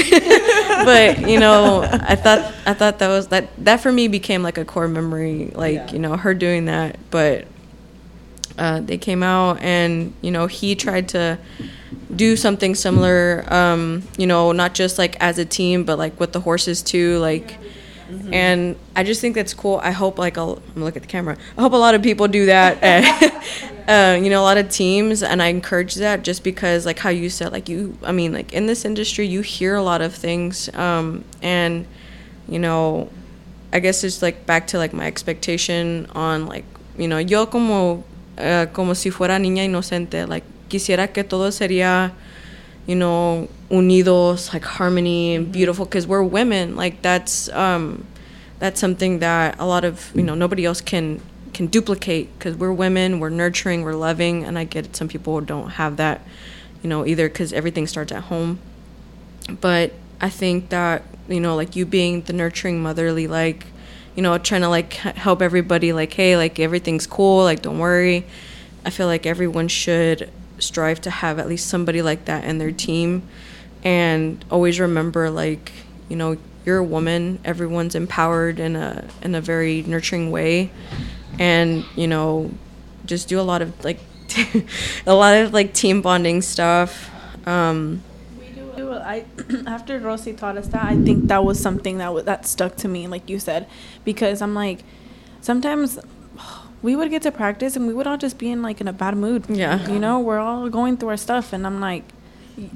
I'm gonna need y'all to get the pretzel going, something like you know. We need to snap out of this. Like we need to stop like being in a bad mood because yes, this is all seriousness, but also we're here to have fun, you know. And I feel like that's that's something that when we're competing, we forget. Time out. Go over there. Anyways, I feel like I feel like sometimes when we're competing, like especially like before competition, those practices, like you said, they get intense. Yeah. Like Alvaro would have us writing, especially the times where we would have to learn the routine. Mm-hmm. You mm-hmm. know, en la mañana y en la noche, y en la mañana y en la noche, and they're not like a one-hour practice. It was like two, three hours, and your butt was hurting and la rosada and all of the above, and you know we forget. Yeah, Weird It was bad. It was bad. Yeah. I remember one time, I'm not going to put the person on there, but they, they were trying to put on baby powder and they put on foot powder on their, mhm, and they got worse. But, anyways, yeah. But we would forget, you know, like, you know, estamos aquí to have fun and enjoy. So sometimes I would have to get us out, you know, like, I would tell Mirna, like, hey, Mirna, like, let's do this. Or, hey, we should do this. Let's play this game. We would play tag sometimes. And yeah. it, we would look like a On hot the mess. horses, it was yeah. no freaking way. Yeah. Oh my and, god. And then Rosy también nos enseñó. We it was like a rag y te lo ponías atrás de la pocket, right? Mm-hmm. And you know you'd have to take the tag and the rag and like I stuff guess like so that. kind of like flag yeah. football, but like or it's right. That's what it's Yeah. called.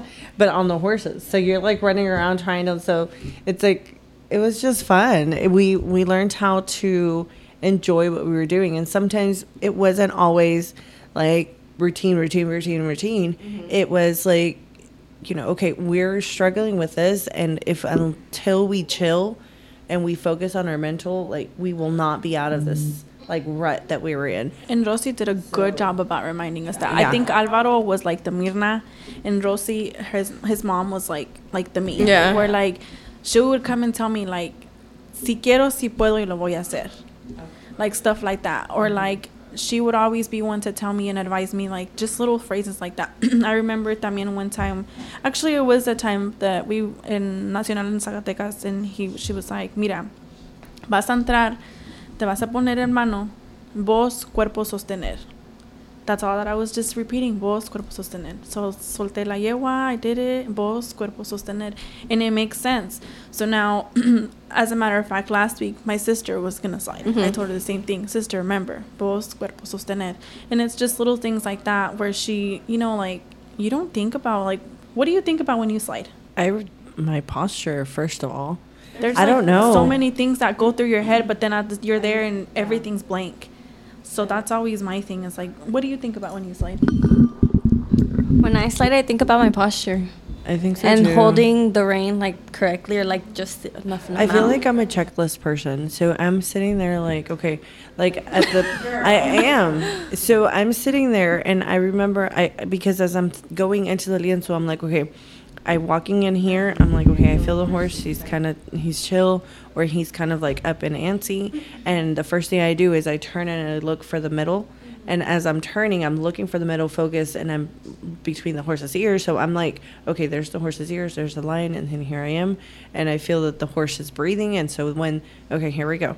So then I start walking. So it's like I, I have this little checklist. And as I'm going, I'm going, okay, here's my step, here's this, here's that, here's that. I, so it's like I'm super duper, as OCD as I am, I continue it in every single part of it, everything that I do. Mm-hmm. I just don't voice it because then I get the strange looks like I just did, and it's like, what is wrong with you? So if ever I'm quiet, it's because I'm thinking about. You what? I go blink, not blink, but like You like kind of just like. I just kind of do it. Yeah. I just remember vos. Yeah. That's all I remember. Because if I start, my my thing is like if I start thinking about what I'm gonna do, I overthink it, mm-hmm. and then I mess it up.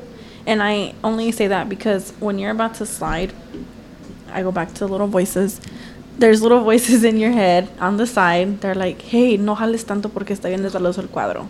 Jala mucho porque, you know, está like pesado. Mm-hmm. Don't do this. And oh, remember, like it's on the side. Or oh, remember this. And like people get in my head, which is, I've noticed that it's the times that I've like messed up where I'm like trying to do everything everybody's telling me. And Rosie had taught me, like, borra todo. Tú sabes lo que estás haciendo. You know, it goes again back with the trust. Like, you have to trust the horse and team bonding and exercises and breathing exercises. Like, I was so big on the pretzel. And I feel like people thought I was freaking crazy because we were We sitting did. there.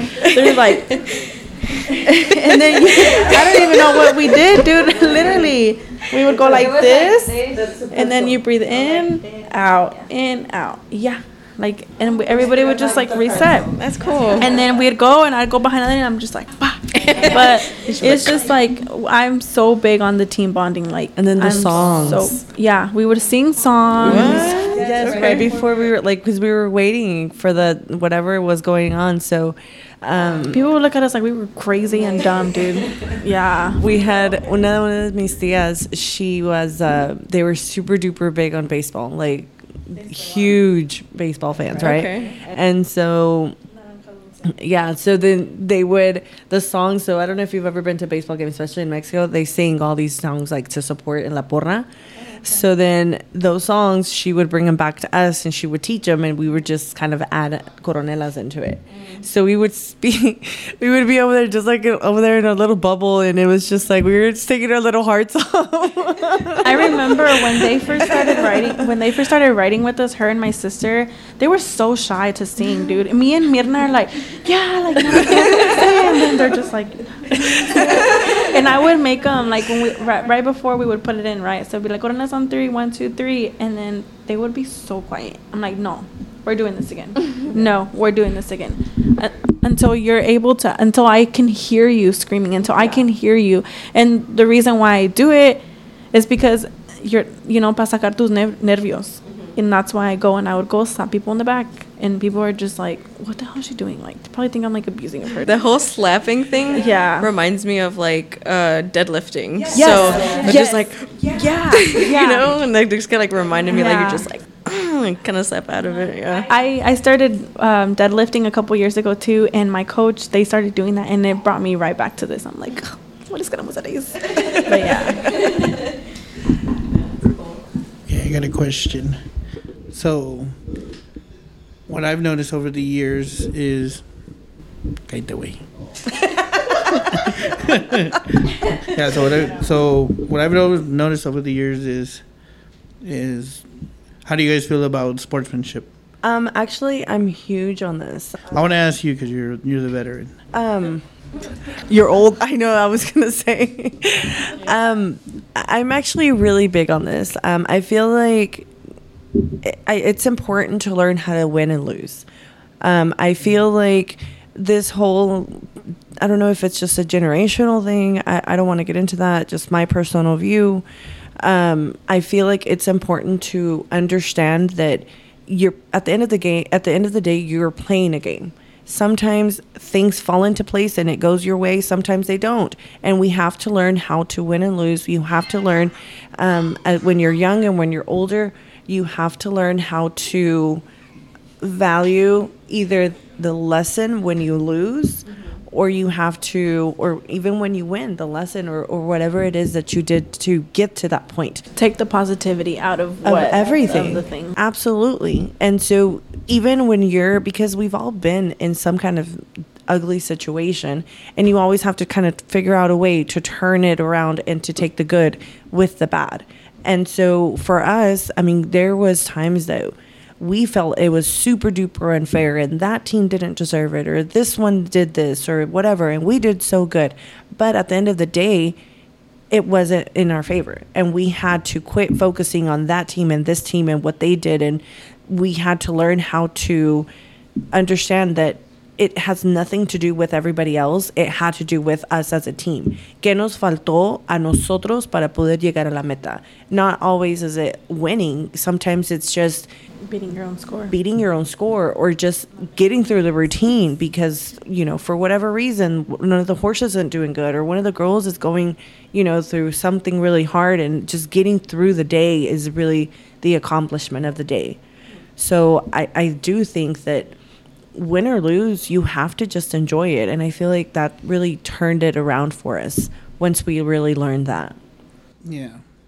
Okay, so what I've noticed a lot, not specifically calling anyone out or Right. any torneo or anything, what I've noticed is that when they win, there's how do you feel you should act when you win?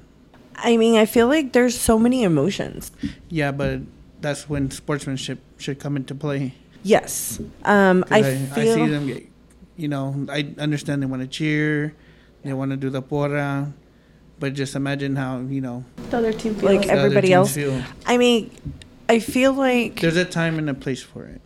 I do.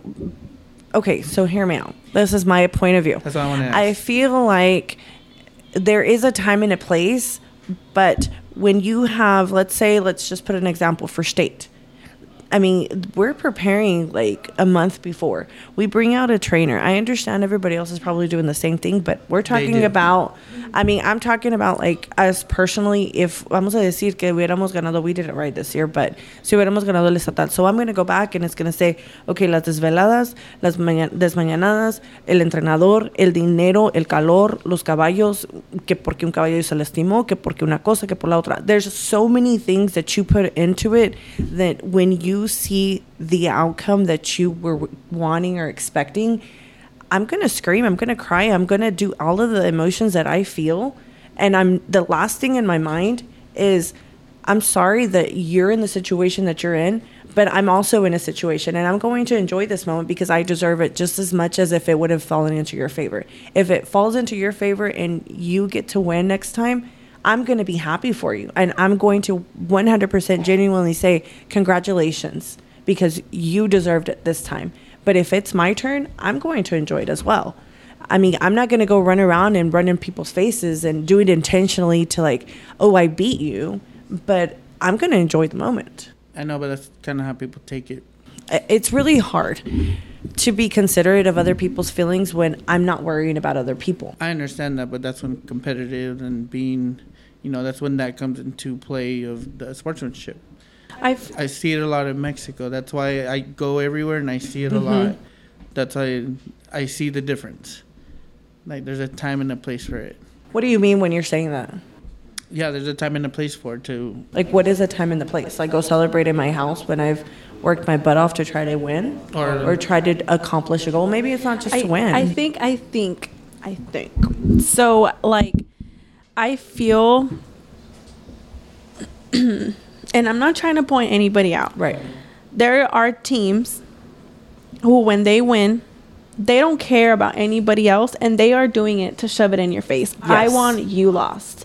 But there are teams that win and you genuinely, genuinely, they'll celebrate and everybody knows we're all happy because that team won. Mm-hmm. I feel like that's where the sportsmanship comes in. Yes. Because I'm not going to sit there and be mad at you if I won second place and you won first place and I know in my heart you deserved it. Yes, I'm going to be upset, but I'm not going to sit here and tell you, Mirna, you need to stop cheering for yourself, homegirl, because I wanted to win, you know? Yeah. But I feel like there are specific teams and people where, you know, they're celebrating and we cannot feel like they're doing it. And I'm like, hey, F all of you guys, like I won. I don't care what you guys think. Yeah. Like, yo me, merece, mere, me merezco el primer lugar. But then again, I go back to the same thing. And I've told Mirna, I haven't written in a while, but when I see teams, I'll tell her, like, man, like, I'm so happy for them that they're Yeah. winning again. I'm so happy that they're doing this, and I'm so mm-hmm. happy. And and they probably don't even care what I feel. And I will 100% support that they're supporting themselves and they're cheering themselves on. And I think that's the right and the time, the right time and the place because Right.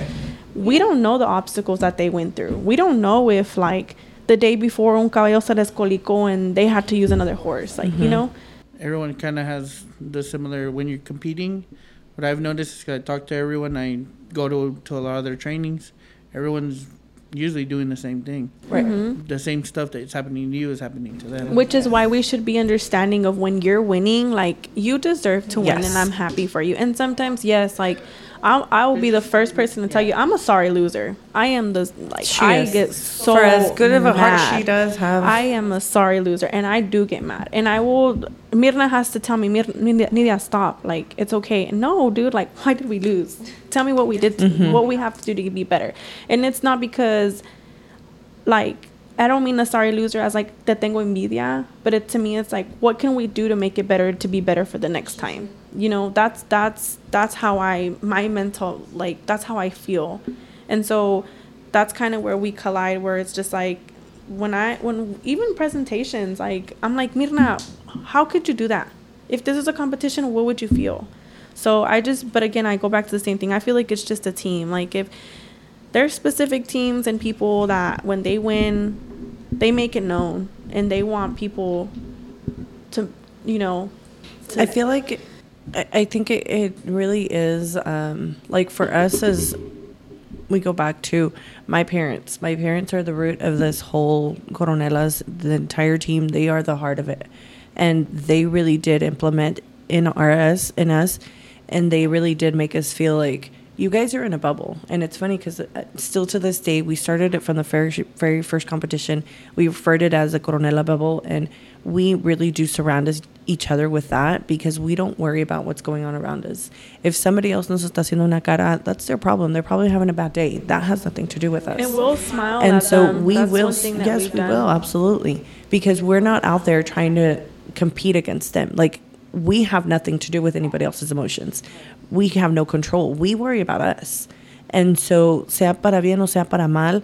We we really do try to, como dice Nidia, cuando salen todas, like I, it it falls on me to make sure that I pick everybody up because that's my personality. Like, no, yes, this happened, sí chocamos, sí pasó esto, pero ¿por qué? There's a reason behind it, and we have to figure out why they did this. Si el caballo se te está sacando, si el caballo no respondió, si tú no te concentraste, si tú volteaste a ver quién estaba ahí en las, en las gradas. Like, there's a reason behind it, and we need to fix it. Not for anybody else, not because we need to win next time, but because we are striving for perfection, even when perfection doesn't exist. And so, if in the midst of looking for that perfection, we win, we want to celebrate it. And if we lose, then we're gonna find the lesson and we're gonna we're gonna move forward. And that's where teams like come in. Like that's where you see the teams. That's where I feel like you see like teams' true colors. Like, Yes. When I feel like yes. when you lose, like how are you gonna act when you when you don't get what you want? Because obviously we all know like any sport, like people can be bought out. People can you know like you could have the perfect routine and I still won. Mm-hmm. Why? Who knows? Yeah. But that's where it's gonna show what you really are about, like what mm-hmm. you bring to the table. And I don't mean by like perfectionist, but I mean like your personality, like what what type of person you are. You know, because I can go up to you and say, "Oh, congratulations," but do I actually do I actually feel like genuine? congratulating you, or do I am I telling you that because I have to come and do it so I won't look like a bad person? Right. And So Perdón. You go. Um, yeah, because I talk a lot. No, it's, it's okay. Um, I just think that I hope that everybody can be mindful, regardless, you know, because like he said, everyone's doing the same thing, um, and you know, like you said, like, and I've I've witnessed it. You know, there's people that do rub, you know, their their celebrations in other people's faces, and I think. I think that says a lot about somebody's character. Um, and truthfully i like like back to what earlier we are women like that's not something that should come out of us naturally. Uh, we're nurturing beings we're light and i feel like we should practice that a lot more and you know support each other and be genuine and sincere. And it's you know it's hard to kind of like voucher for a lot of people because like i said they don't have that opportunity back at home or their lives growing up or experiences but it's really up to that person to say like do i want to still be that type of person? And like you know i guess like give somebody a bad experience or have like be remind remembered as that person versus i want to be remembered as that person that was sincere and genuine and kind and like uplifting and empowering. Because at the end of the day you are leaving your mark in this world esta vida no tu vida no es para siempre. And you know you are you are you're making history like you made history yesterday. And and um like every day every performance every charreada everything like that's how i see it you know like no, nada está prometido. El caballo el jinete el um, ejercicio. Y siento que you know you have to be mindful like and i'm and i say this for like existing teams now and um i think that i don't know it was really just that it's not just about the celebrations but you have to think about everyone's doing the same thing everyone's putting in blood sweat and tears everybody like no es para siempre like Right. Um, I, I really do think that con la experiencia hemos visto, uh, I mean, because I've I've been here for so many years. I've been through it. Eh, I've gone through so many generations of, you can say like different teams where they start, where they end, where they continue, where this team, you know, comes together, and then there the next year there's three teams from that one team that you know formed and stuff like that. I feel like everybody has their time to shine. Everybody has their moment, and because at the end of the day, God is just, and He will He will provide. And so, as long as your feelings, you're you're genuine and you're a good person, He will 100% provide, and He will give you the satisfaction that you need in your life. Um, I think that one of the things that I've been told, my parents were told, some of the other girls within the, the years of experience that we've had, they have personally been told um, by just random people around us that just so happen to be watching us competition days that win or lose the coronelas, we will we will either go celebrate for a minute and then we will come back and we will show our face and we will be excited for whatever else is next. We will continue. Vamos y nos metemos a las trailas. We go over paperwork. We kind of go over everything. Okay, a ti te faltó esto, a ti esto esto esto. Okay, perfect. Vámonos. Let's go enjoy the rest of the day. We're here at the charreada. So that kind of goes back to our first conversation that about the ferias and the charreadas, donde nos meten entre charreadas so if we even if we go into the third charreada and it's the end of the day terminándose nuestra presentación nos entregan papelería we still have a time to go and relax and enjoy the rest of the day and really just just enjoy it. If we lose it's the same exact thing. Nosotros terminamos la presentación vemos lo que nos entregaron de papelería a ti te faltó esto esto y esto entonces ya después de eso let's go. Ya se acabó la competencia ya se terminó ya enjoy the rest of the day. You can't fix what happened. If we, si chocamos y que nos descalificaron, oh well. At the end of the day, we're not going to stop writing. We're not going to stop what we're doing. Vamos y celebramos el hecho de que lo pudimos hacer, because el hecho de poder practicar charrería es una bendición porque no cualquier persona está metido en este mundo. Which was really hard for me to understand. Still to this day. I seriously Yes. like I will sit there and I will go back and I will look at myself and I'm like, what did I need to fix? How, how did we lose? And until I give her an answer, Yeah. she will not stop. I, I really am, and I'm not like that. Like here, like I'm like that. I'm an overthinker. So, I, literally, when we would go back, I would go with my grandma and my grandpa because they would be in the chisme, and I would sit there, and my grandpa would be like, "Mira, esto y esto y esto pasó y esto y esto. Naydalyn tuvo que hacer esto. Nidia tuvo que hacer esto. Mirna esto." You know, and I would go back, and I'm like, "Yeah, you know." I'd look at the video, and I'd go and. I didn't, I didn't let it go, even though I, I had to pretend like I did. Mm-hmm. But until I, I realized that the error was like better, but I, I mean, tampoco I'm not gonna sit there and like go pouch and like cry, you know. But I feel like the sportsmanship it goes back to it. Like you're gonna show it there, and it's it's on you how you're gonna reflect on it and how you're gonna show it because, you know, like we could have lost, but am I gonna sit there and be like, you didn't deserve to win, like you know, or like leave and not you know celebrate with the rest of our friends because at the end of the day we're all friends yes, we're competing competing against against each other, but you're my friend even though you're my rival at the end of the day.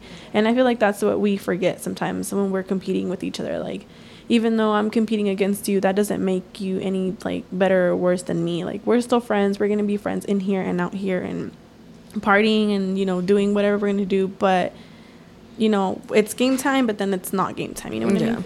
Okay, I have a I have a question. Just like in the charro world, I've always wondered this. I've never asked. Is there such thing as a escaramuza pagada? No. No, like they don't. no Uh, one's ever like brought a girl from Mex, Yes. hired them Yes. to ride in their team. It's never been like a Yes. I'm just, I'm just asking. there is, but I feel like again, me- I've never really heard of it.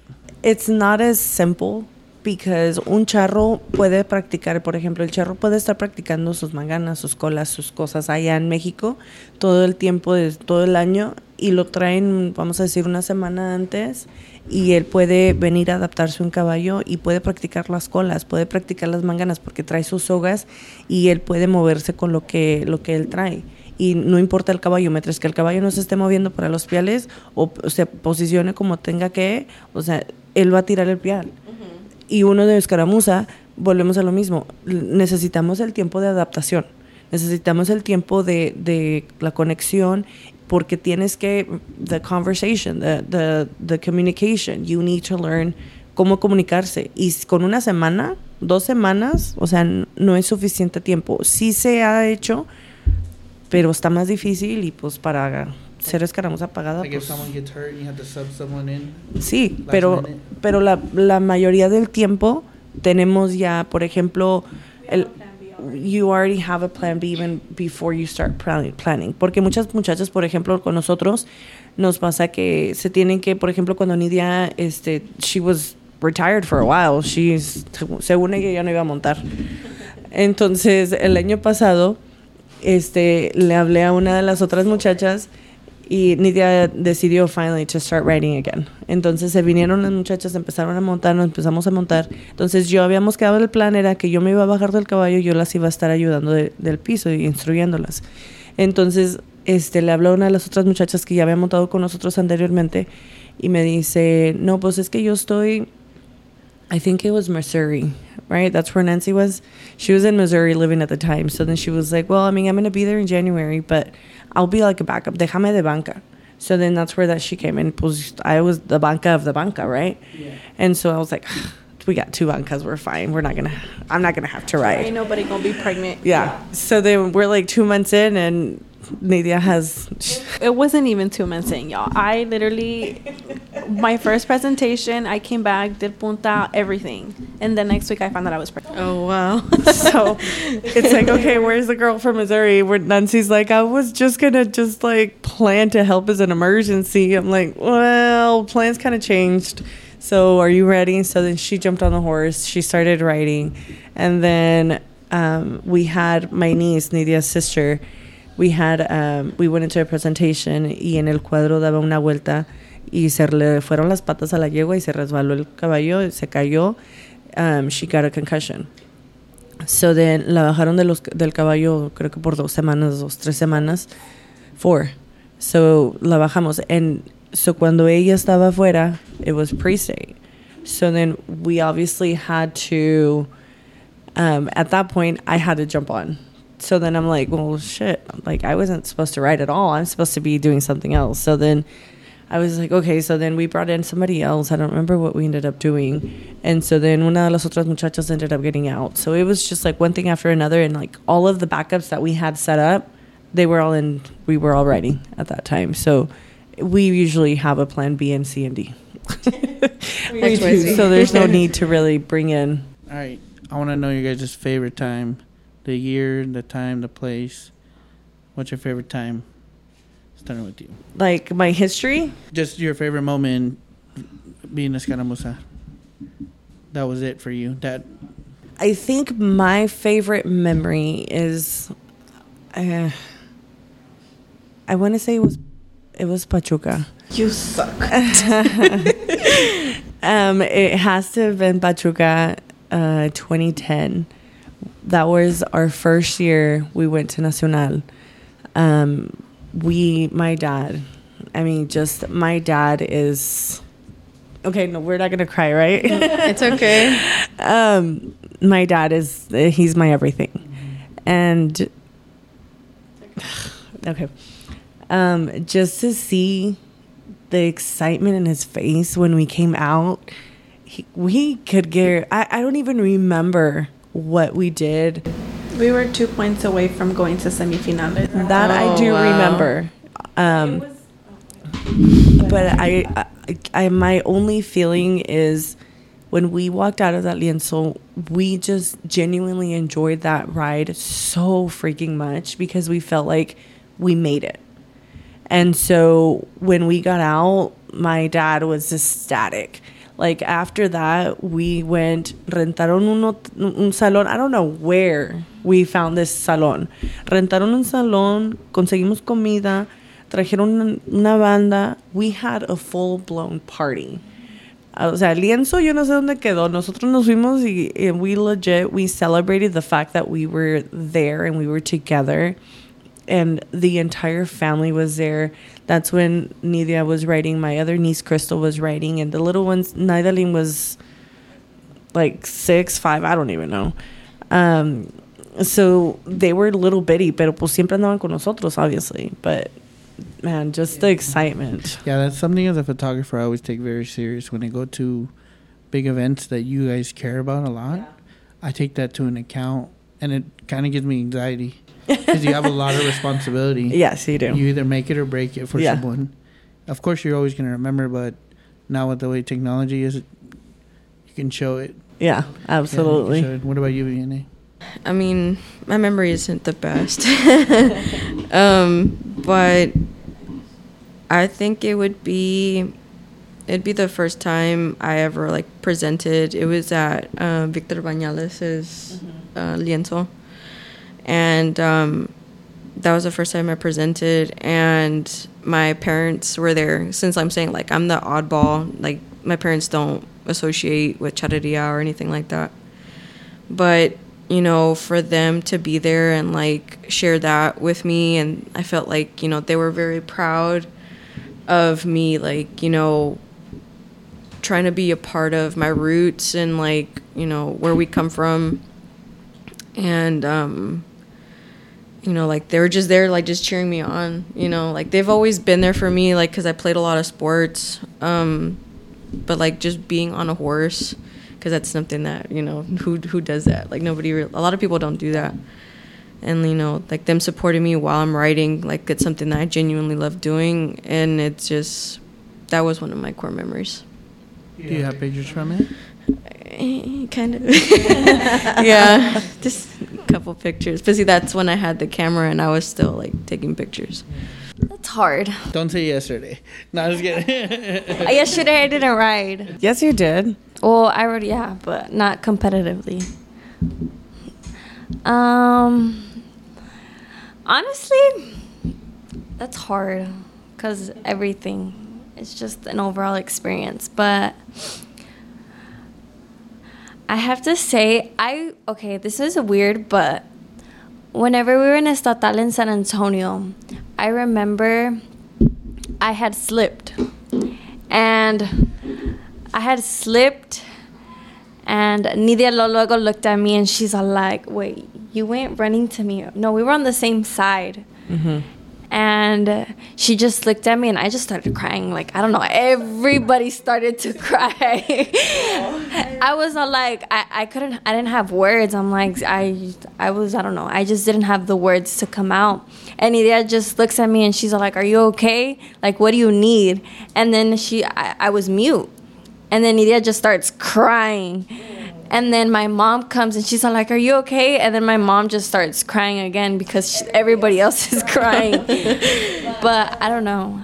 That just, that's just a special moment to see to me because That was your first year writing. And that was, was your my first first year estatal. writing. We all felt what she felt at the time. It was and, an and it mess. wasn't just a slip. There's pictures, and these pictures show like.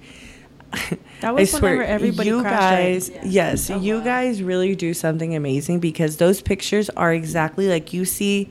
O sea, realmente el caballo se le fueron las patas de atrás, and he was like on the on the floor. And this kid, she was ten, and so the way that she picked up the horse again y lo levantó, like it was just and the pictures show where she's going down y donde se para and just her emotion at the moment que se para el caballo like you just you feel exactly what she felt. And I'm, I'm i mean i'm her mother and i'm supposed to not put her in scary situations. I'm supposed to be the ones protecting her. So to see her fall and get back up and just being able to say she figured out a way to make it better like all my emotions. And i'm sure that's what nidia felt as well. Like it was a proud moment to see that she was okay Like I had nothing to say, and I think I started crying because she started crying because I knew she was scared. But in my head, I'm like, it's okay. Like I, I guess like comfort her with my tears to make her feel like it's okay what you're feeling, type of thing. I forgot about that. your turn Um, I am piggybacking on Pachuca as well. Um, and the reason for that is because um, as any Escaramuza team would, we worked our butts off. And that was the first year we went right.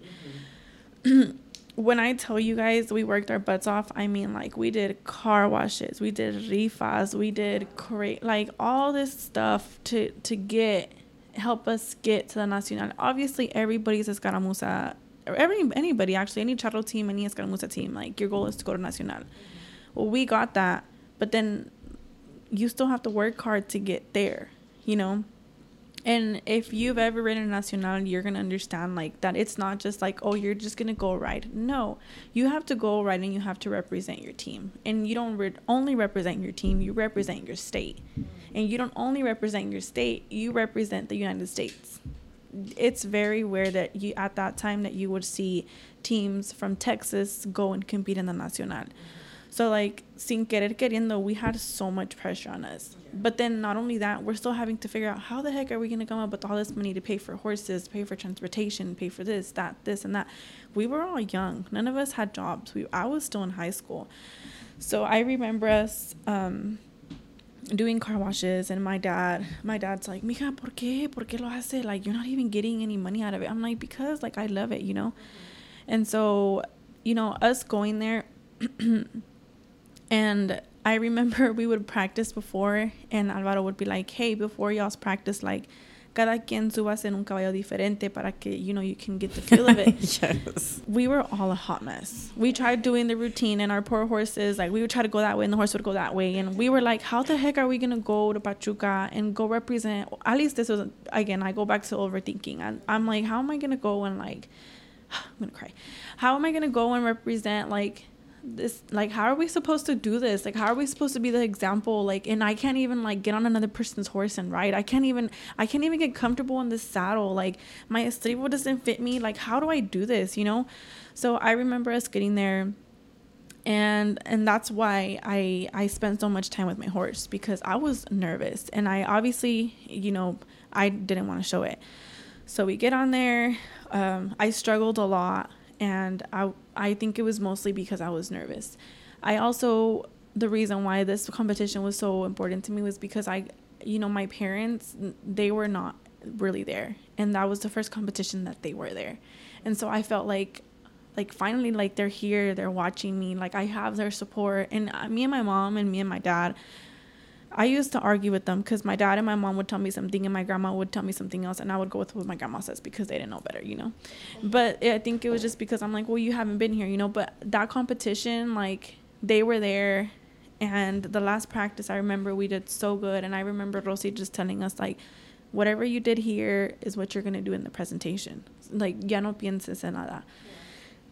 so we competed and I remember leaving the lienzo right after, and we were so like so happy. Like I don't ever think I've ever felt that happy in a routine ever. Because when I mean happy, I mean like at that point we were just like whatever happens with the score, it is what it is. But we truly enjoyed this because all of our hard work and all of our dedication showed today and it showed because we were all smiling. I didn't have to remind anybody to smile. I didn't have to tell anybody like, "Hey, like be positive," you know, not even to myself. And I remember when we got the scores, we all were like, what the heck? Like two points away from was it cuartos or semifinales? I don't remember. Two points of something. Yeah. Something really important. The next the next round. We were like, what the heck? Like nobody's ever done that. And like my grandpa and everybody, they were just so like just genuinely happy for us. And I just remember when we went I was thinking about like the sportsmanship and like, you know, we did. Nosotros sí nos fuimos a un lado. We went to go celebrate. but I think that was because like for us, like as a team, it that was like s- like such an important competition because fueron nuestros tíos, nuestros primos, nuestros everybody was there and we all got to celebrate it. We all got to enjoy it. Our parents were there and they were enjoying us in the lienzo and they're not even riding with us, you know, like our brothers and our sisters and everybody was there. It was just like a, like a really good moment that like I wish I could relive because not only from there that following year because of all of like the connection that we had as a team it showed on the lienzo we started winning more competitions. And i and i mean i'm not trying to like say oh yeah we're like the best. But i think it was because we genuinely had such a strong connection within our team that it showed on the lienzo. And we had such a strong connection with our horses that it started showing and showing. Obviously our fame and our winning you know it went down a little bit but it's okay because we still try to stay positive. But all i'm saying is like that was my favorite memory was pachuca because yes. it was really good all right. All I want to say is shout out to the parents that give everything to their kids to do no the sport. Kidding. I I look as a photographer. You peep everything, you see everything. You have to pay attention to crowds. Man, when you guys are riding, they're riding with you. The like, I almost seen the, the lady almost pass out. How nervous she was. like, it, it she knows like. I, it probably was. It's, it's really important to everyone. Like you could tell the dads that devote everything to it, and like mm-hmm. they, Dripping sweat. it's a whole team.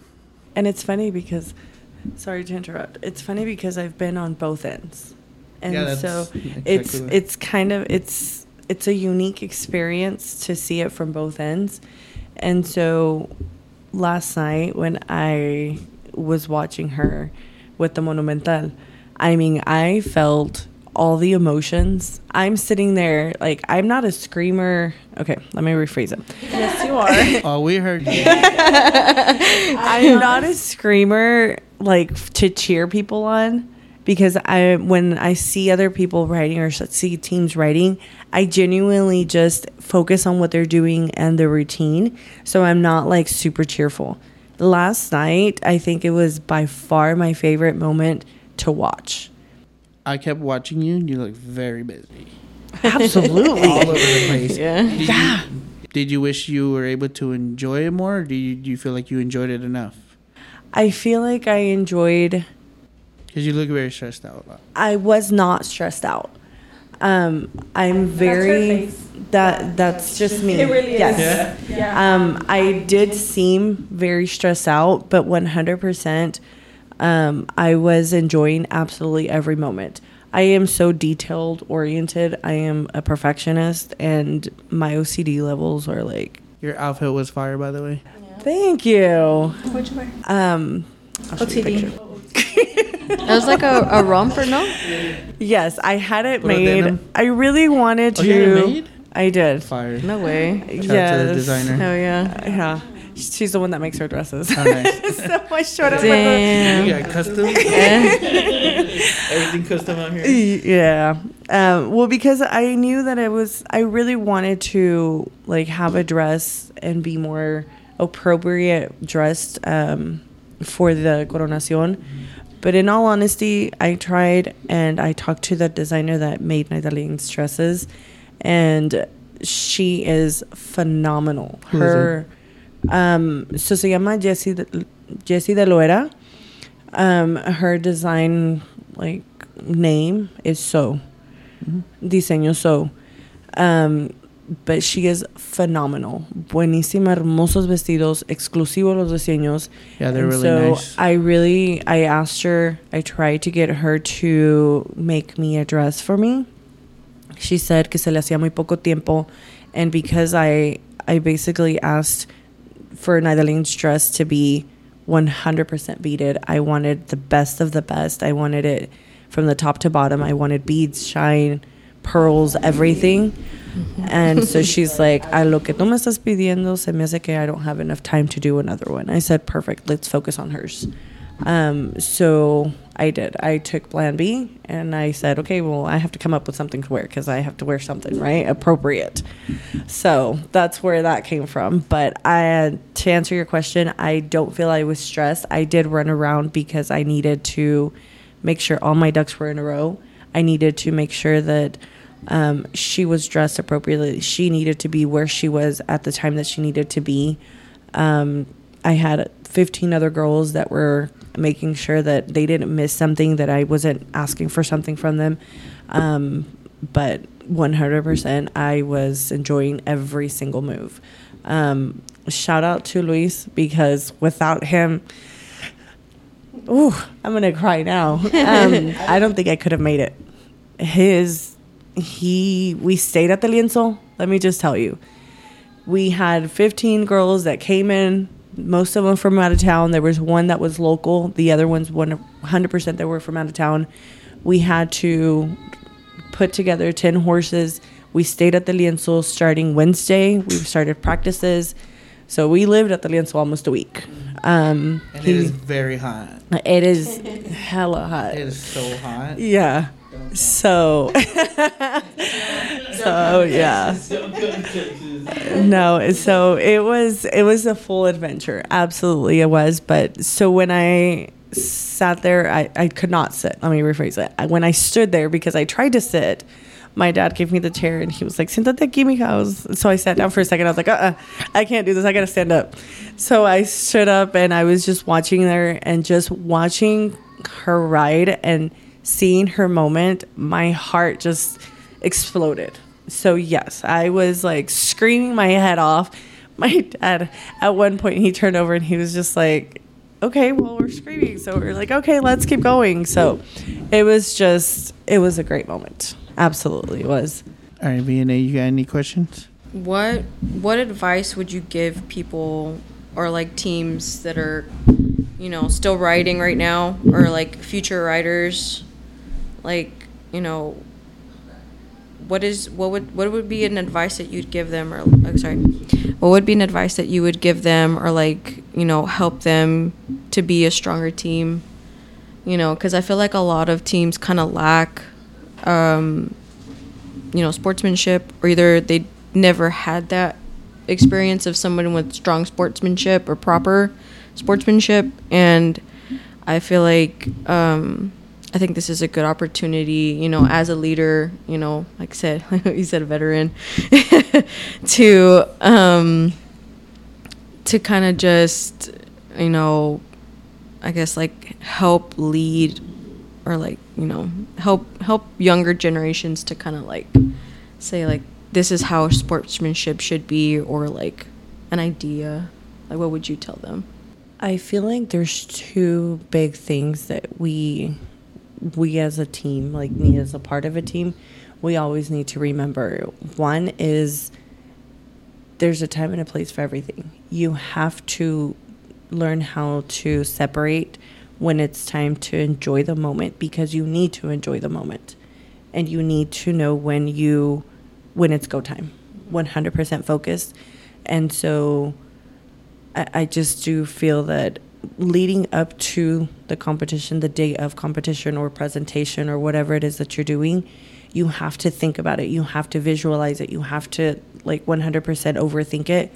But there comes a time that you you have to let it go. Like 2 minutes before you go into a competition or into the alianza or whatever, let it go. You have to just enjoy the moment and just smile and breathe and it is what it's going to be. You think about it, continue to think about it, or you don't. You just have to learn when when to stop thinking about it and just enjoy the moment. i like that Do you have any advice for your daughter? Now that you know what happened yesterday.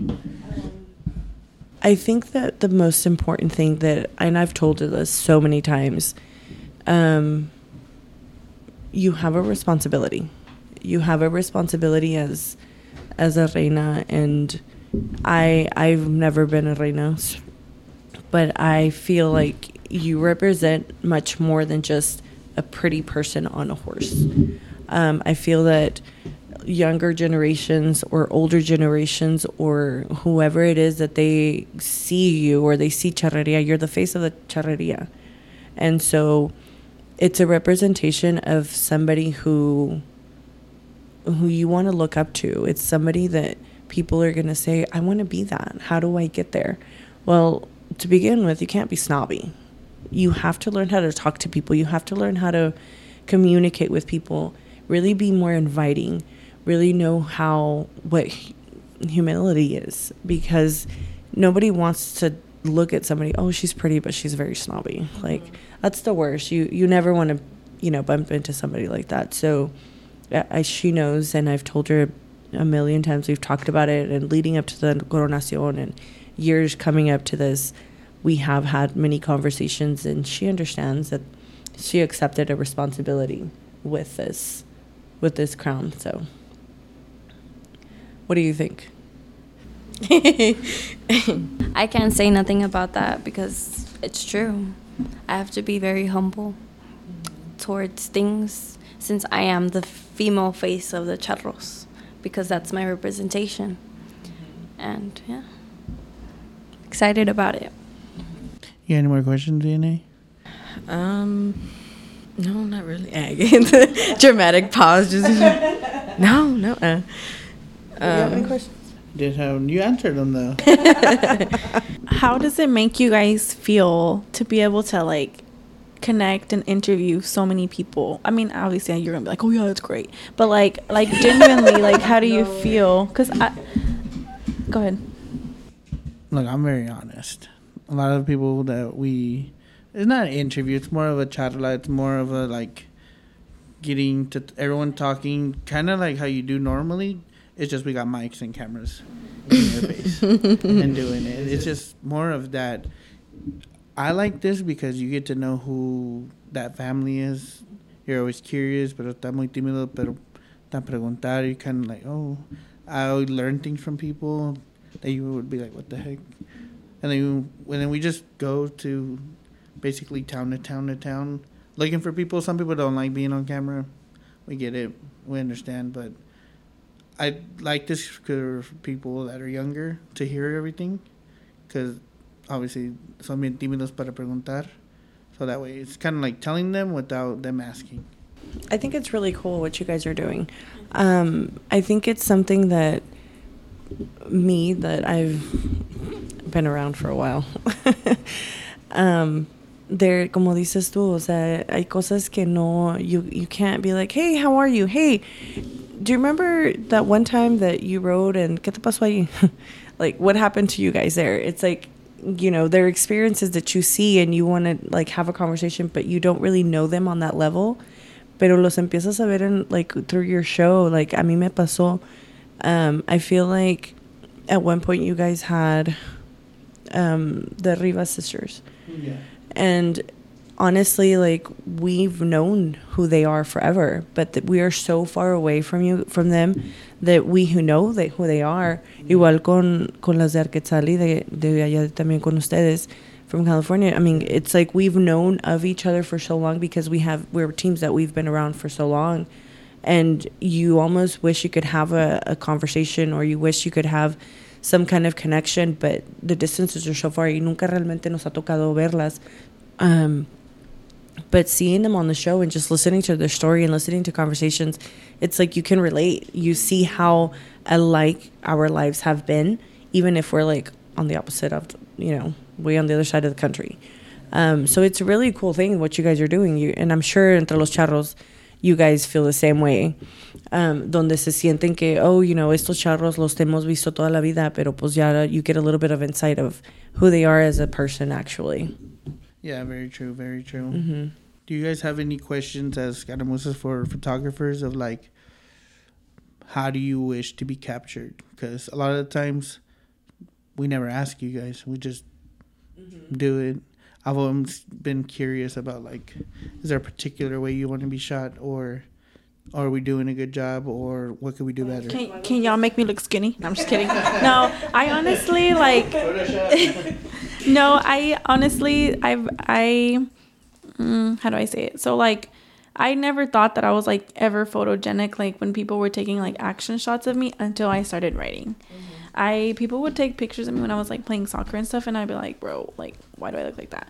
But now I think that you guys like as photographers keep taking action pictures because action pictures that's life like those are the you know like yes we do want to take a picture like of us on our horses and like standing but i think to me personally like the most important pictures are the action pictures even if it's like cuando le tomaste la foto a Naydalyn cuando está cuando la están coronando. Mm-hmm. Like that's an action picture to me because that's a moment that she's gonna be able to see and be like oh my gosh this is whenever like cuando me coronaron. And you know it brings all those feelings back rather than when you're just taking a picture of you when you're standing on the horse it's like oh yeah that was you know this competition i i th- it brings back more memories with action pictures That's actually a good. I don't mean to cut you off. Just like a quick input. So that's a really good question to ask people because at one point, I mean, this kind of like it made me did question that. Well, yeah, it's their day. Like, it's their day. Like, what do you what do you want? But I'm saying like I've taken pictures of people or somebody and they say like, "Oh, like I don't like how I look. I don't I don't want to like really, you know, like I don't like I I, didn't like mean. it." So it's like, okay, I I mean, I wouldn't know how to like I mean, the only difference would be either I stand on this side or I stand on the other side. Yeah, we're very uh, limited where we can stand. even the pictures i also like when you know you have moment like i don't know I, I feel like it's hard because there's so many moments that you it's like obviously you can't take every moment but like moments that you people are sharing with each other like of celebration even if they didn't win first place but something that they accomplished where it's like you know you're catching somebody giving somebody else a hug and stuff like that. I guess that's what i mean also by action pictures like just little things. Like, i'm so focused on like the details like i feel like salen mejor las fotos cuando estás like genuinely enjoying Like the genuine- moment not genuine just moments. like sitting there like Yeah, genuine moments, basically. Yeah, that's kind of what we try to capture genuine moments, just little things like that that you wish someone would capture at the time, but no one does. So you kind of have to keep an eye out for that.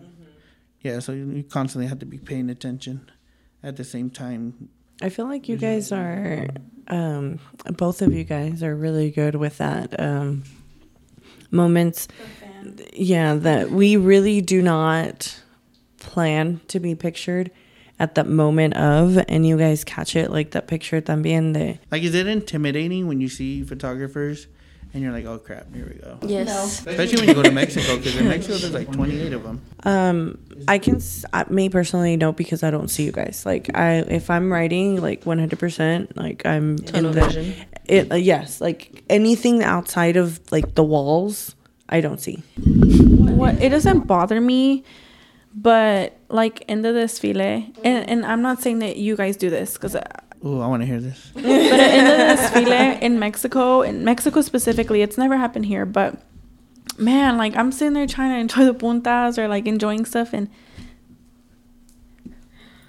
and I'm like, They're trying to make that money. and that's and, all. you know, and uh, like some pictures, they don't get me wrong, they come out really good. But like I'm trying to, you know, Enjoy live moment. this moment, And enjoy have this you ever moment. been in a frontera in the borderline?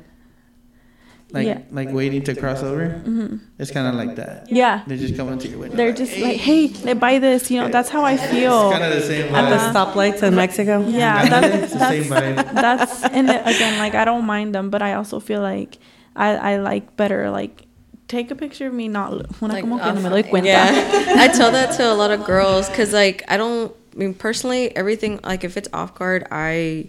I feel like they're they're present. They are present in their element, and it's not that they're looking at me or they're saying like oh, They're oh, posing. Yeah, I I mean like there's nothing wrong with it, but me personally, like I want people to be in their element and like enjoy where they're at, what they're doing, who they're with, and you know, just just I guess like just be in their zone, like know that they are where they're supposed to be and they're happy with that, you know?